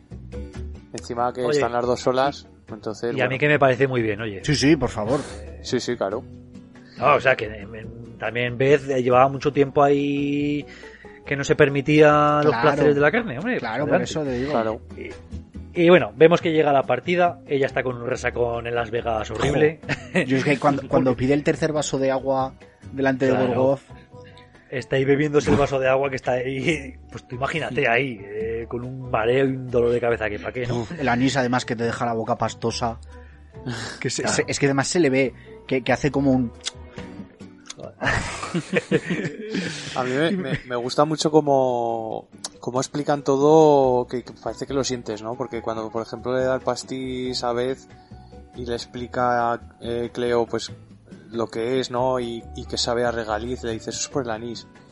Eh, casi lo puedes hasta, hasta notar. ¿no? Dices, hostia, Mm. y la, y, y cuando está de resaca ahí en la, en la partida, que la ves sudando y cómo se ve el agua así de trago, es que dices, es que es realmente lo que, lo que se siente, ¿no? Como que estás, eh, pues así, ¿no? Cuando estás con resaca estás como, como con calor, con no sabes Sí, qué hacer, sí. La, la boca seca totalmente. Y, y claro, y, y la ves que, que realmente es, es un portento, pero bueno, al final yo creo que esto algo le afecta, Hombre, en cierto hombre. modo. Es eh, la partida que juega, yo creo que no tiene nada que ver con la que habría tenido si, si, si hubiese tenido una, Claro. un descanso, sus ocho horitas, eh, estudiar la noche anterior, pero bueno. y eh, termina vemos que- llorando. Sí, vemos que duda mucho al mover, a, a mover o no mover una torre, que la acaba moviendo, y que vemos que parece que ese es el punto de inflexión en la partida que la, que la lleva a la derrota, ¿no?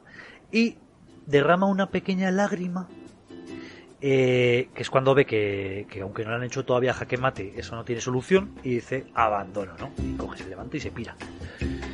Y, y decide volver a Lexington y no volver con Benny, porque que le, le apetece estar sola, ¿no? Porque claro, después de este, esto es un gran fracaso para ella, porque bueno, con, en México, aunque también perdió con Borgov, pues parece que esperaba que fuese en París donde le diese la vuelta a la tortilla y con todo el entrenamiento que había habido con Ben y tal, pues conseguir derrotarle, pero no, parece que sigue yendo un paso por detrás, ¿no? Mm. Mm. Y ya vemos que cuando llega a casa, está sonando el teléfono, lo yo coge creo, perdón, es- perdona Oscar, que incluso en esa partida a Borgov le da pena a ella. No sé, eh, a Borgov es que le veo como una persona muy, muy fría, muy seca, Sí. muy seria. Pero en esa partida la, la- la mira de una forma como diciendo, pues es que pff, ganar así, ¿sabes? Es, es que no, no me da ningún placer.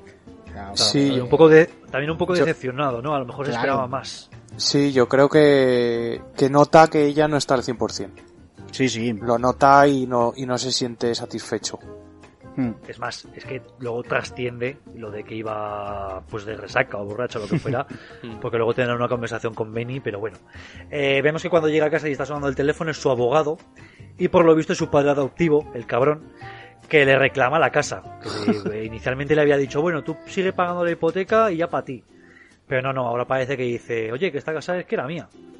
Entonces, claro, recibe al abogado y a su padre en casa. Es muy característico que le recibe con la bata de su madre puesta. Sí, es verdad. int- intentando despertar a lo mejor en su padre algún tipo de sentimiento, pero bueno, el padre Yo- parece que se la pela todo. Yo creo que lo hace en plan un poco para reivindicar, ¿no? A su madre.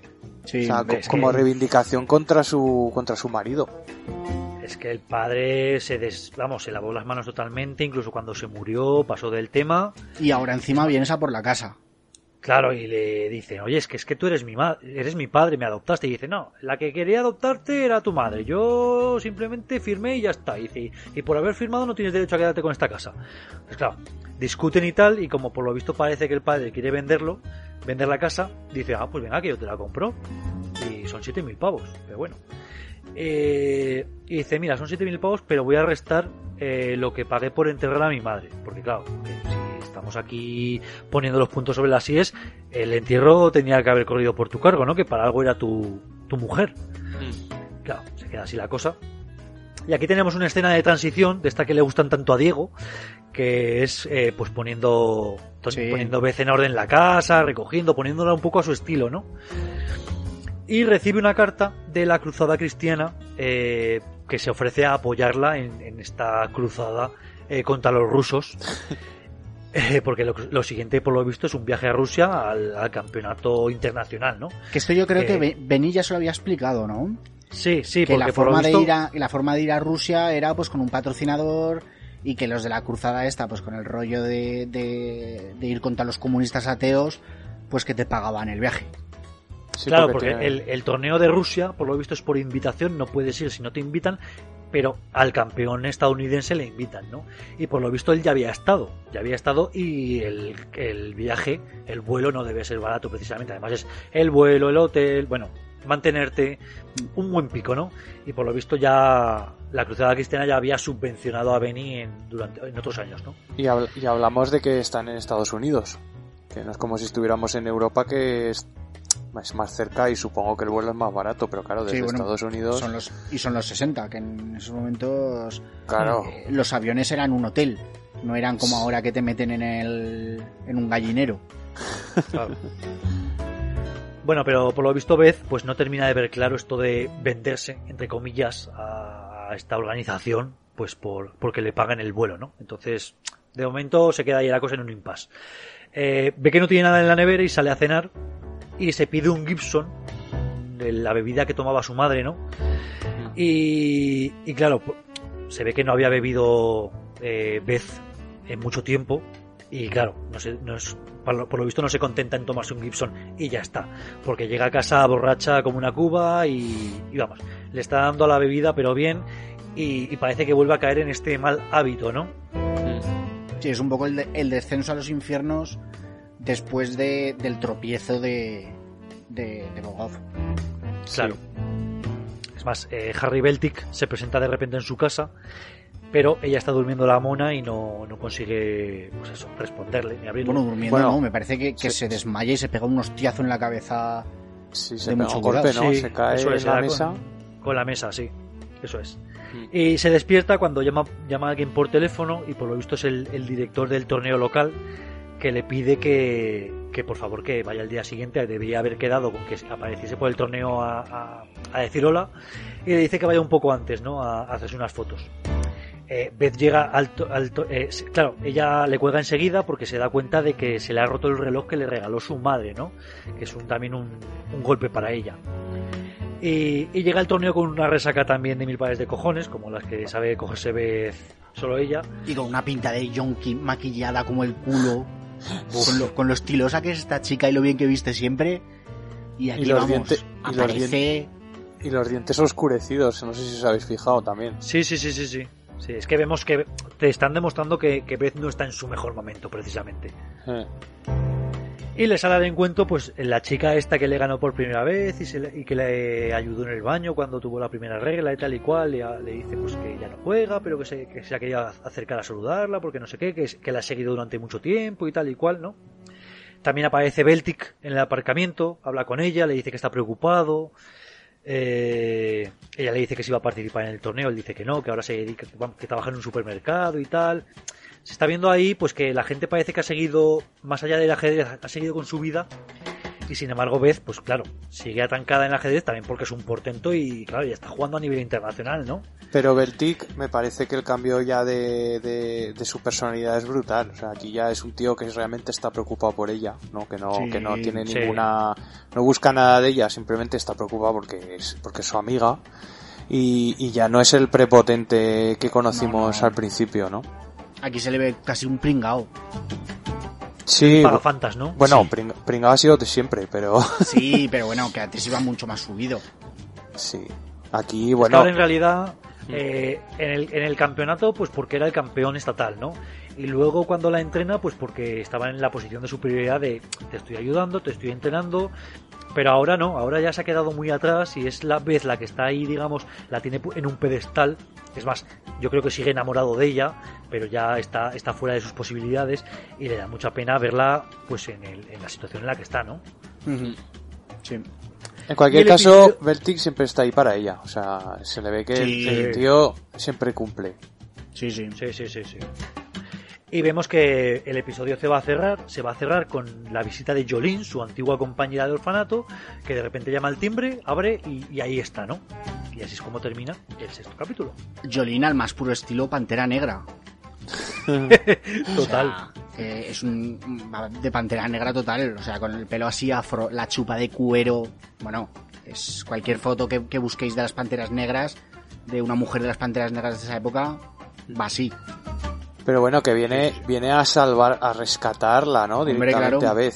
O sea, la rescata de, de su, de su hoyo más profundo, ¿no? Porque ni Sí, siquiera sí. Beltic, ni siquiera Beltic, que fíjate que el chaval lo ha- le ha puesto interés, ni siquiera él le ha hecho cambiar de opinión y mira que le suelta un discurso ahí bastante duro y no, no entra, ella no entra en su, en sus cabales, ¿no? Y bueno, vemos ya eh, el último episodio, el séptimo, eh, que se titula directamente Final, o sea, no es nada sutil. Final Y- de partida, ¿no? Es. Es Final de partida. Final de partida. Eh, endgame, ¿no? Eso es. Y, y vemos a Beth de niña y su madre que visitan a un hombre, ya de esto lo hemos avanzado antes cuando empezábamos a hablar en el primer capítulo. Mm. Visitan a un hombre que se supone que es el padre, ¿no? Aunque no, no la reconoce porque él, él vive con su familia, ¿no? Parece que ha sido aquí esto una relación extramatrimonial. Mm. Discuten y, y finalmente pues el, el hombre le dice que se vayan de aquí, que no tienen nada que hacer, ¿no? Y se van en coche, ¿no? Y la madre le dice a Beth, le dice, falta un problema que resolver. ¿Qué haré contigo, no? Y se queda la cosa. Los pelos Son como escarpias. Sí. Y ya pasamos al presente. Está, está Jolene, que se ha quedado en casa. Le dice a Beth que el, el señor Saber, el Bedel, que se ha muerto, ¿no? Eh, ve las pastillas en el baño. eh, pues Beth le reconoce que ha seguido enganchada todos estos años, ¿no? Y Jolene pues se presta a ayudarla a salir del bache, ¿no? Porque ya pues le entiende pues, pues, es- es su, su enlace con su juventud, ¿no? Y con, con esos inicios. Es que Beth- aquí, yo creo que Jolene aquí ve realmente, o sea, entrar en casa de Beth le ha hecho ver su, el interior de ella, ¿no? De, de la propia Beth. El cómo está, ¿no? Que está fatal. O sea, y, y Sí. todo lo que hay dentro de su casa lo, lo refleja, ¿no? Y entonces aquí es cuando se, se da cuenta de que le tiene que echar una mano y de que, bueno, que han sido amigas desde la infancia. O sea, que son realmente, realmente Hermanas. Es la única, claro, es, es la única her- hermana, amiga hermana que ha tenido Beth eh, en ese, en ese contexto, ¿no? Y bueno, eh, ella le devuelve el libro de aperturas modernas de ajedrez, que, que le confiesa que cuando la, la adoptaron se enfadó muchísimo y se lo escondió. Y bueno, pelillos a la mar, ¿no? Eh, van al funeral, eh, pasan antes por la caravana donde vivía Beth con su madre, ¿no? También pasan por el orfanato, eh, visitan el sótano eh, y ve como el señor Seibel tenía un corcho eh, donde iba pegando todos los recortes de las noticias sobre Beth, la carta que le envió pidiéndole el dinero y que Jo. ella confiesa que nunca se lo llegó a devolver. Esta escena a mí me tocó, ¿eh? Sí, sí. Sí, sí. Mm. Es más, está, está la foto esa que le hizo el, el director del club de ajedrez de, del doctor, del señor Seibel con, con la vez chiquitita, ¿no? Que Sí. se queda con esa foto y es, es muy emotivo, ¿no? Hostia, es que imagínate el tío que, que, que la ha enseñado desde que no sabía ni lo que era un tablero de ajedrez y, y va viendo las noticias de cómo va, cómo va convirtiéndose en lo que es al final. Bueno, el hombre tenía que estar... Claro, estaba, estaba orgulloso y, y que ella se dé cuenta ahora, ¿no? Cuando ya ha muerto. Claro, a mí es lo que me jode, que, joder, en todo este tiempo, macho, mándale una carta, hazle una visita, algo, ¿no? Claro, o sea, acércate y hablas con él. Claro, Claro, que yo creo que es de, lo- de lo que ya se, más se arrepiente cuando, cuando visita el orfanato y ve el sótano. claro. Claro, claro, que se, se arrepiente de no haber podido vivir esto en, en el momento, ¿no? De, tener que verlo ahora ya, una vez que él ha fallecido. Bueno, pero estas cosas pasan, ¿no? Muchas Sí, veces sí, sí, arrepientes sí. de lo que no has hecho hasta que es demasiado tarde, ¿no? Y bueno, vemos que asisten al funeral, ¿no? Luego también ve a la, a la directora del orfanato, que sigue siendo una sota redomada, ¿no? Ni siquiera se acerca a saludarla y a decirle, ah, mira, ahora eres campeona mundial. No, le dice, señorita, ¿no tendrías que estar en misa? O algo así. que dice. Bueno. Y eh, Beth se reúne con la cruzada cristiana, que quieren que hagan una declaración, ¿no? Una declaración, pues, eh, ensalzando las virtudes del cristianismo contra el comunismo ateo ruso, tal, no sé qué. Y Beth, pues, se niega, dice, esto yo no lo voy a hacer. Y claro, dice, ah, pero nos hemos gastado mucho dinero y te hemos pagado un montón de campeonatos ya, no sé qué. Y ella coge y les, les extiende un cheque y le devuelven el dinero que invirtió, ¿no? Y dice, mira, no, tú coge el dinero y os vais de mi casa, ¿no? Es que va- vaya dos gachis, las de la cruzada cristiana esta, vamos, Claro. Hostia. Pero claro, ahora tiene un problema, ¿no? Que es que para ir a Moscú, pues necesita dinero porque ya dice que creo que solo le quedan dos mil dólares en el banco o algo así. Y, y busca financiación, ¿no? Habla con el propio Benny, eh, le pide dinero y dice, yo no tengo dinero. Es más, pues vemos que realmente, bueno, no, sabe- no sabemos si miente o no, yo se supone que no, que no lo tiene, ¿no? Eh, lo que decía antes de que a lo mejor no ha ganado tanto dinero como debería un campeón mundial, ¿no? Mm. Y además es Eh, que no la quiere ayudar. Claro, porque discuten, le dice, no tendrías que haber rechazado esta ayuda, no sé qué. Y, y bueno, eh, le, le cuelga, ¿no? Y le dice, no me vuelvas a llamar, que a mí aquí me parece una, des- una reacción desproporcionada por parte de Benny, ¿no? Porque no, no es para tanto, ¿no? De repente que se enfade tanto.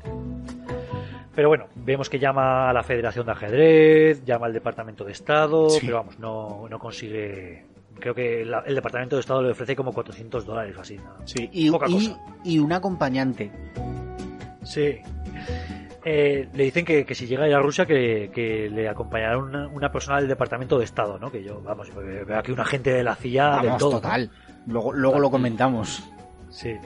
Y pues, eh, por lo visto, Jolene se ofrece a, a darle un dinero que tenía ahorrado porque ella quería estudiar Derecho en la universidad y estaba ahorrando. Pues dice, yo te doy este dinero porque confío en ti y para que vayas al torneo, ¿no? Y realmente, pues vuelan a Rusia y vemos a este acompañante, este, este eh, trabajador del Departamento de Estado, guiño guiño, eh, pues que le empieza a decir que no salga de la habitación, que no vaya a a ningún lado, que cosas así, ¿no? Es el torneo de Moscú. Es que aquí lo más interesante es que le dice que, que, que, es- que hay rumores de que Borgov quiere salir de Rusia y que si hablara en algún momento con ella, que se lo contara.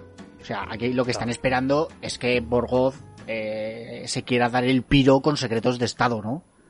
Claro, le dice, si te hace alguna señal, Claro. me lo dices. Y le dice la otra, ¿pero qué tipo de señal? Y dice, ah, no lo sé, dímelo tú. Vamos, es, un- es de la CIA total. Y, y lo que va más es en misión de, de espionaje que, que acompañara a Beth. Pero vamos, sería por oportunidades que ha tenido Borgov de, de salir de Rusia, que ha estado en México, ha estado en París, ¿no? Sí, O sea, pero con los de la KGB siempre detrás, ¿eh? Claro, pero aunque estés con los de la KGB, pff, eh, pff, mejo- más fácil no será que estar en el propio Moscú, ¿no? Sí, y, sí. y huir. No sé, vamos, yo lo veo así, pero bueno. Es el torneo de Moscú de 1968. Vemos que Beth gana su primera partida en 27 movimientos. Hay, hay jugadores de varias nacionalidades, un italiano, un francés, un noruego y varios rusos, ¿no? Eh, y ya vemos que después de su primera partida se empiezan a juntar varias personas en la salida pues para pedir un autógrafo, saludarle, como que Beth les hace gracia, ¿no? Es una estrella en aumento. Eh, Beth gana su segunda partida, pasan por el parque, ven unos abuelos jugando, la típica, el típico parque donde hay un montón de mesas y un montón de... Claro, el ajedrez en, en Rusia deporte nacional, ¿no? Sí, sí. y, y vemos que están ahí jugando en un montón de mesas los abuelicos. Sigue ganando partidas. eh, y Borgov ve que se acerca a, a su mesa, a la mesa de donde estaba Beth, para estudiar el tablero. Esto es muy significativo. Sí. ¿no? Porque Beth se da la vuelta y dice, ah, se ha quedado con la copla de, de a ver cómo he ganado, ¿no? Pues como que, como que Borgov no lo tiene tan seguro como, como a lo mejor No, Beth no. se podía esperar, ¿no? Bueno, y antes, antes de que, me parece que es antes de que empiece el torneo, que tienen como un, un concierto especial de, de cuerda, ¿no? De, de una orquesta. Sí. Y vemos, es que mm, ya lo veo y me gusta un montón, me cae súper bien el ruso que es como Velázquez. El de los Sí. pelazos. Sí, que está sobando durante el concierto. Como Sí, sí. Quevedo, ¿no? Sí. Me, pa- me Sí, parece sí, sí. adorable ese hombre. Es, es Sí, genial es, ese tío. Es más, luego veremos la partida con él que es muy entrañable, ¿no? Sí, sí. Mm. Eh, vemos que en la siguiente partida de Beth eh, al- el rival ni siquiera le quiere dar la mano, ¿no? Eh, la gente del exterior ya casi no cabe en la plaza, o sea, la cosa va subiendo muchísimo, ¿no? Y ya es cuando toca enfrentar a Beth contra uno de los mejores rusos, ¿no? Eh, que es el, el, el- el hombre este entrañable del que hablábamos, ¿no? Mm. y que pide un aplazamiento.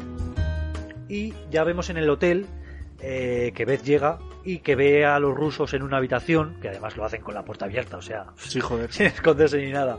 Ven Borgov, el, el ruso que dice Diego que se parece a Velázquez, y alguno más, se están ayudando, ¿no? Están, están estudiando los posibles próximos movimientos de Beth y cómo ganarle, ¿no? Claro. Pero vemos que llega el día siguiente y que Beth le termina ganando igual, ¿no? Que es lo que había Claro. dicho Benny, que tú no juegas contra uno, juegas contra todo el equipo ruso. Claro, Claro. claro. Pero bueno, vemos este hombre entrañable que es, una persona que alaba sobremanera a Beth, le dice que es, que es, vamos, que es la mejor jugadora con la que se ha enfrentado jamás y tal y cual. Y bueno, la verdad es que es, un- es reconfortante, ¿no? Sí. Eh, Beth está cansada por el esfuerzo, porque claro, lleva muchos días jugando, incluso con aplazamientos, y, y duda si tomarse las pastillas o no, ¿no? Porque, claro, eh, las pastillas le, le- le permanecían eh, focalizada, concentrada en la partida, pero es un poco un viejo hábito, ¿no? De los que se quiere, pues, deshacer. Y cogí las tira por el váter. Así dice, mira, oye, fuera ya.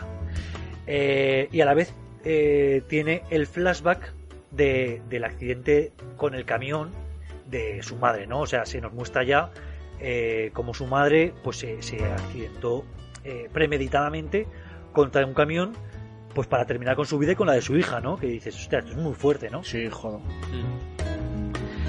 Eh, pero bueno, lo, lo bueno es que Beth salió ilesa, es más, ni un rasguño ni medio del accidente, pero su madre sí que murió, ¿no? Y ya llegamos a la gran final, que es Beth versus Borgov, ¿no? Y, y, bueno, ya vemos ahí, pues todo el, todo el estadio está lleno, vemos ahí los que estudian los tableros con prismáticos, que me hace mucha gracia, un niño que va entrando y saliendo para decir al exterior las jugadas, ¿no? Que joder, o sea, está prácticamente toda la nación y todo el mundo está pendiente de esta Que, partida, que- ¿no? que eso es un poco absurdo porque el niño está entrando y saliendo, pero luego están todos oyéndolos, en- en- oyendo la Por la del transistor. Bueno, pues, cosas, no sé. Sí, La que sí. me- a, mí, a mí- a mí- me hace bastante gracia. Esto de siempre de que utilizan a los niños para, venga, sí. dile". Y, bueno, vemos que es Borgov el que parece que está con complicaciones y pide un aplazamiento, ¿no? Y, y se sorprende y dice, hostia, que me ha pedido un aplazamiento, como que le estoy ganando, ¿no? Y a la salida está la prensa, ella está muy cansada y dice que se quiere ir a casa, pero, pero el de la CIA dice, venga, va, eh, que les tienes que atender, ¿no? Y, claro, le preguntan, ah, ¿quién le enseñó a jugar? No sé qué, y ella ve una oportunidad de resarcirse de esta deuda que tenía con el señor Sable, ¿no? Y dice, ah, eh, si me promete que lo publicará, me, me- me enseñó el señor Sable, que era el conserje de mi orfanato, tal, no sé qué, no sé qué. Sí, dice, me Y- prometen que lo publicará y hacen, sí, sí, sí, y todos apuntar ahí, como dicen, ostras, es una historia. historia que, vamos, Que da, da para una serie de Netflix, ¿verdad? coño. Y vemos que entre toda esta prensa está eh, Thorns, que era el, el- este hombre, este chico que le gustaba, ¿no? El del primer campeonato, ¿no? Se da un gran abrazo con él Sí. y se van juntos al hotel, ¿no? Bueno, es que Eh, aquí, y- aquí viene una pedazo de pedazo de escena, yo, yo creo que es el clímax de la serie, ¿no? Sí, sí, sí. Bueno, Sí, sigue, sigue, claro, Oscar, por- perdona, que no te lo quiero chafar. No, no, no, no, no, adelante, por favor, explícala tú. No, pues simplemente que, claro, se encuentra con, con Thoms, ¿no? Y, y le dice que... Bueno, eh, al- al- duermen y tal, le trae un café al día siguiente y le dice que le llama Benny, ¿no? Y, Claro. y entonces coge el teléfono y no está solo Benny, es que están todos sus amigos del ajedrez. Está, está Beltec, está, están los gemelos, están todos los amigos de Benny, y, es- y están todos ahí que se han estado estudiando toda la partida que ha hecho con Gor- Borgov para, para ver cómo le pueden ganar, ¿no? En equipo igual que los rusos. Es- esa escena es de que te encoge el corazón. O sea, es Claro, emo- ese- ese emoción máxima. Ese comunismo que habíamos visto en los rusos que se ayudaban entre sí, pues vemos que, pues que, que por, que por vez los americanos están dejando su individualismo atrás porque, porque a todos les une vez, ¿no? Y, y- y todo esto lo canaliza Zones, que pasaron la noche anterior pues hablando de lo que había pasado, el desamor, el tal, el, a mí me gustabas, yo no sabía que tú eras gay, no sé qué. no Sí, sé pero aquí es donde yo quería, que he dicho antes que se veía después, que él como que mm, le llega a decir que sí, que hubo un momento en el que... Dudó, ¿no? Que se dudó. estaba dejando llevar. Sí. Hombre, eso se- se- estaba claro, ¿no? Porque ella, yo ya he dicho que el coqueteo y el filtreo era por ambos, por ambas Claro, partes y, por y eso. había una intimidad que yo, que yo creo que si no llega a llegar Roger en ese momento, eh, pues ahí habría pasado algo, ¿no? Claro. Pero bueno, ellos lo hablan, dice, ya, yo te presioné y no sabía que tú eras de esta manera, no sé qué. Y es, es lo que le, ya le confiesa pues que necesita las pastillas y el alcohol pues para alumbrar un poco la mente y, y visualizar la partida, pero que claro, que las tiró y tal, ¿no? Pero bueno, lo importante es que, que ahora están al teléfono todos sus amigos, que le, que le dicen que han estudiado todas las jugadas habidas y por haber eh, que puede llevar a cabo Borgov y que pues le dicen, si actúa de esta, de esta manera, tú mueve tal peón. Y si él mueve la reina, pues tú haces lo otro, tal y cual, ¿no? Entonces, eh, vemos ya que es súper tarde, Beth va, se va estudiando las partidas, eh, las jugadas de camino a la partida, ¿no? En un folio que lleva ahí, y se reinicia la partida, ¿no? Y, y vemos que, que Beth está en problemas porque por lo visto Borgov no está jugando según lo previsto, ¿no? O sea, eh, se supone que habían estudiado las partidas eh, de una forma lógica a cómo iba a jugar Borgov, pero Borgov está, digamos, que improvisando, ¿no? Y está jugando de una manera que no se le esperaba, ¿no? Entonces la planificación que tenía con todos sus amigos que le han ayudado desde Estados Unidos ya no le vale, ¿no? Entonces Beth se concentra, mira al techo y se imagina el tablero por primera vez sin pastillas, ¿no? Sin la necesidad de ese apoyo y de esas drogas externas, ¿no? Entonces es muy gracioso porque Sí. está mirando en el techo de la partida y todos de repente se ponen a mirar arriba como Sí. en plan, pero que está mirando esta tía, ¿no? Y claro, vemos que, pues que Beth visualiza la partida perfectamente, eh, pone a, a Borgov contra las cuerdas y es el propio Borgov el que le ofrece tablas, ¿no? Porque está renconado, ¿no? Pero Beth las niega y dice, no, no, yo aquí he llegado hasta el final, ¿no? Claro, va por todas. Eh, Yo creo, y si me, si me permites, Oscar, yo Sí, creo David. que es el momento, aquí se da cuenta de que realmente las pastillas no le hacían falta, ¿no? Claro. De, que el, de que el don que tiene lo puede controlar y que Claro. hasta ahora no lo sabía porque lo controlaba sintéticamente, digamos, ¿no? Pero que sabe que lo puede controlar de forma natural también y entonces es cuando desata toda la pues todo el, el potencial que tiene. ella se pensaba que la, que la pastilla era una muleta que le permitía llegar hasta aquí, pero no, para nada. O sea, lo que dices, el don lo tiene, entonces no necesita ninguna. Simplemente concentrándose ella misma, pues puede conseguirlo, ¿no? Y creo que la victoria de Beth se, se escenifica cuando el peón llega hasta el final del tablero y se convierte en una dama, ¿no? Que es, es un gran triunfo para, para cualquier jugador, porque contar con una dama adicional, pues te lleva prácticamente a la victoria, ¿no? Sí, es que además que creo que los dos ya han perdido sus damas. Entonces, en un momento así de la partida, eh, que, que- que uno de los jugadores tenga una dama cuando el otro no, bueno, eh, ya te, puede- te puedes dar por jodido. Claro, decanta la balanza, ¿no? Claro. Es más, es, es el propio Borgov el que reconoce que la partida es de, de, de Beth, ¿no? Y, y le, le- le- sí, abandona, por decirlo así, ¿no? Y vemos, Y a, vemos- a- y vemos a Borgov sonreír por primera vez. Sí, sí, sí. claro, Sí, porque aquí, porque aquí, joder, al igual que cuando en París él le ha ganado y, y a él le vemos que aunque haya ganado está frustrado porque no, no le ha ganado como debería, Hmm. aquí está simplemente contento, hostia, porque ha tenido quizá la mejor partida de su vida, aunque haya perdido. Claro, claro, claro. Ves que es la primera que le ha planteado un desafío a Borgov. ¿no? Claro. Es que lo de, ga- lo de ganar siempre así de sobrado tampoco tiene que ser muy interesante, ¿no? Y Bueno, y- por y- primera vez y es que- la ha puesto contra recuerdas. Él no solo, no solo tira su, su rey al tablero, que es lo- la típica señal de, de darse por vencido, sino que lo coge en la mano y se lo ofrece, Sí, y le aplaude. Y, Y bueno, yo creo que también es... que ella le coge la mano, se levantan, le da un abrazo. Vamos, Yo creo que- la, yo creo- la escena es Yo creo que también es, es un... En este momento le da a Borgov una meta, ¿no? También, porque él decía que iba a seguir jugando hasta la muerte, ¿no? Hasta que Sí. se muriese iba a seguir jugando al ajedrez. Pero claro, ya no tenía rivales a su altura. Entonces, claro, como que Beth le da un- una meta, ¿no? Una nueva meta en su vida. Sí, sí. Mm, Sí, desde luego.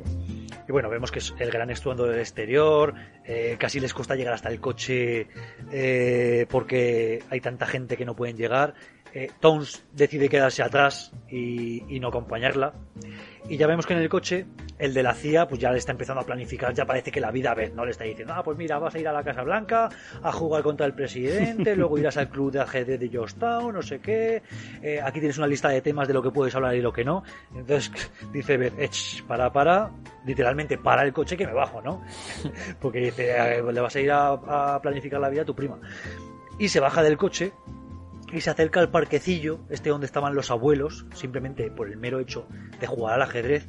Con ese, abuelos, pues, con ese atuendo tan elegante que lleva. Exacto. Bueno, Hombre. es que va vestida de dama blanca. la Brutal. blanca total, total, sí, sí. Claro, o sea, característico.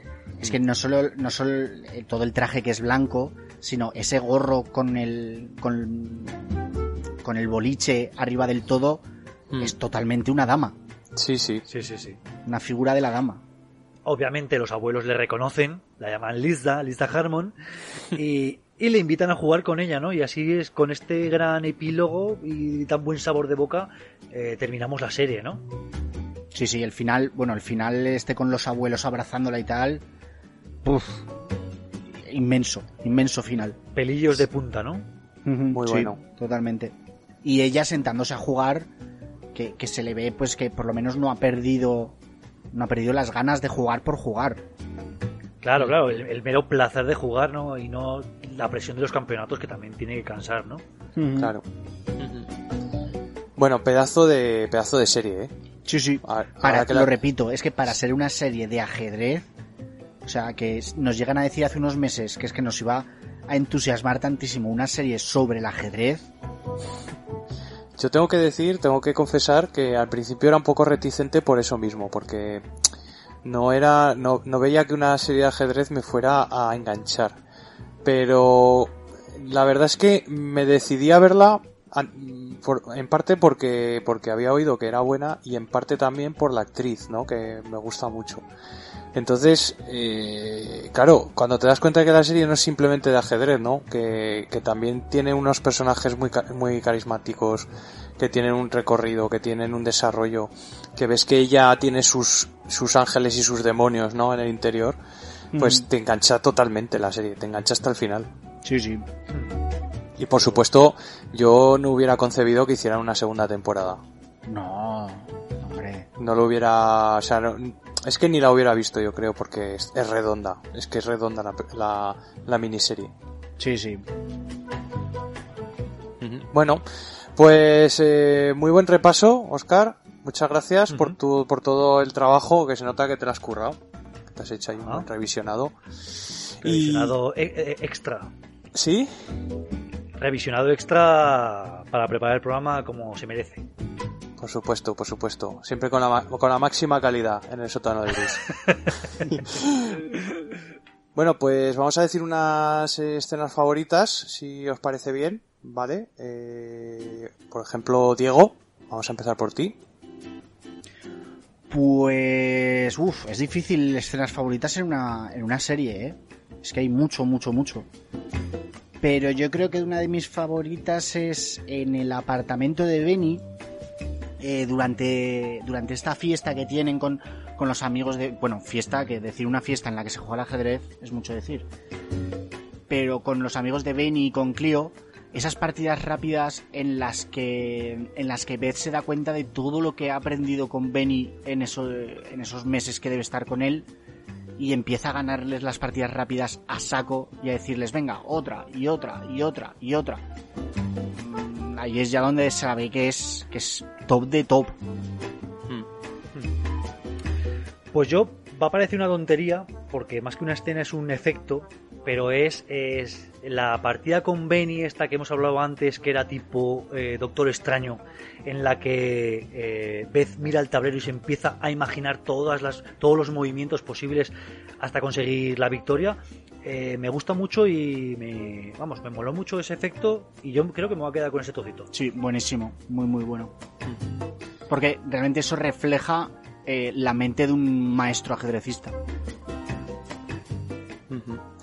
Pues yo me quedo, me quedo con la escena de del, del internado cuando va al sótano ya cuando es mayor Beth y se encuentra con todos los recortes de del señor Sibel y a mí eso me, me tocó mucho. O sea, esa escena me pareció... Si re- realmente, si justo después hubiera venido ya eh, la escena final, casi me hubiera parecido ya completa. Pero... Pero bueno, luego el último episodio también es, también es muy bueno. Pero sí, me quedo con esa escena, con la de los recortes, que la verdad es que me, me tocó. sí Bueno, pues si queréis podemos pasar a ver, hacer un repasillo de algunas películas que son del mismo género, ¿no? Del ajedrez. Que... Sí, yo he de reconocer que, que no he visto muchas de estas películas, pero que me he hecho así una listita rápida porque me han parecido interesantes y aunque no las haya visto, yo creo que sí que las voy a ver, porque ahora además que estamos con el hype ajedrecista, pues parece que apetece, ¿no? He cogido una película de 1992 que se llama Screen 2 de Grass Arena, que es un biopic sobre John Healy, un británico, que inicialmente empezó boxeando, pero luego cayó en el alcoholismo y aprendió a jugar al ajedrez y en 11 años después de empezar a, a jugar ajedrez le consiguió hacer tablas al gran Kasparov. joder Ojito. es que eso es que el boxeo le movió algún cable que le hizo Sí. Eh, luego tenemos otro también del 92 que se llama Jaque al Asesino, que, que es un maestro ajedrecista just- a- a- eh, acusado de, de varios asesinatos y que simplemente me ha apetecido traerla porque está protagonizada por Christopher Lambert, que Mm. siempre, pues mira, es un, un punto.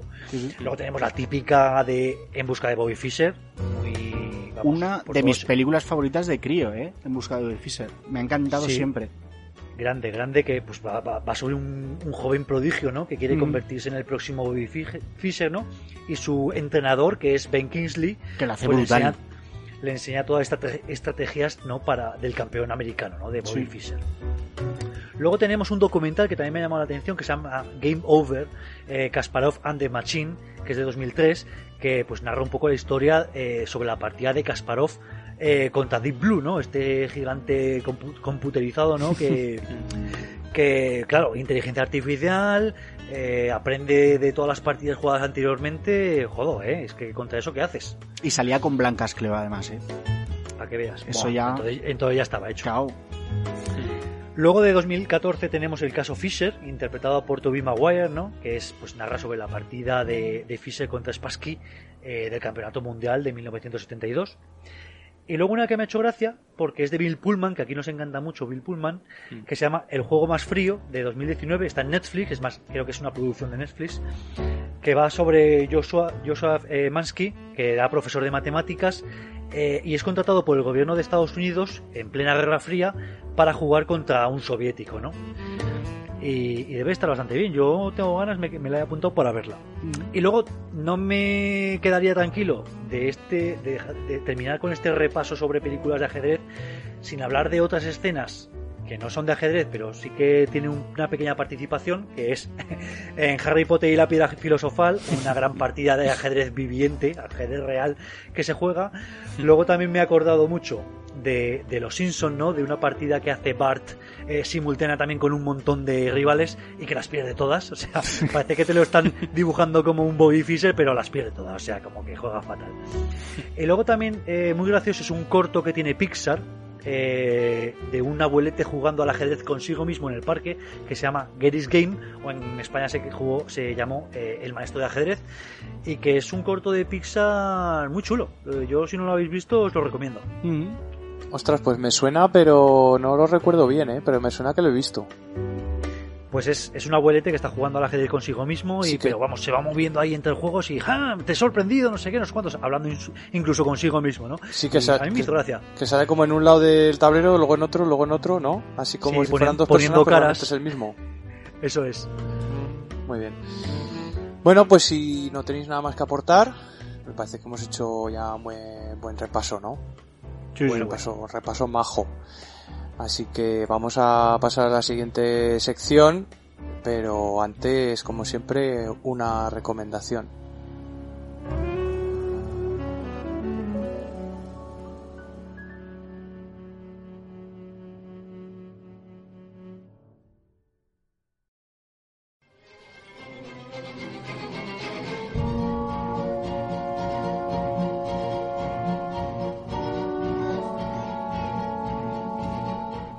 ¿Qué tal?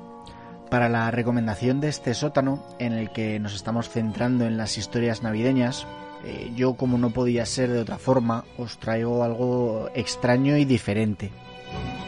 Como ya sabéis, soy un gran aficionado al cine de horror, y este género eh, tampoco ha quedado libre de las historias que tienen la Navidad o alguno de sus personajes como protagonista.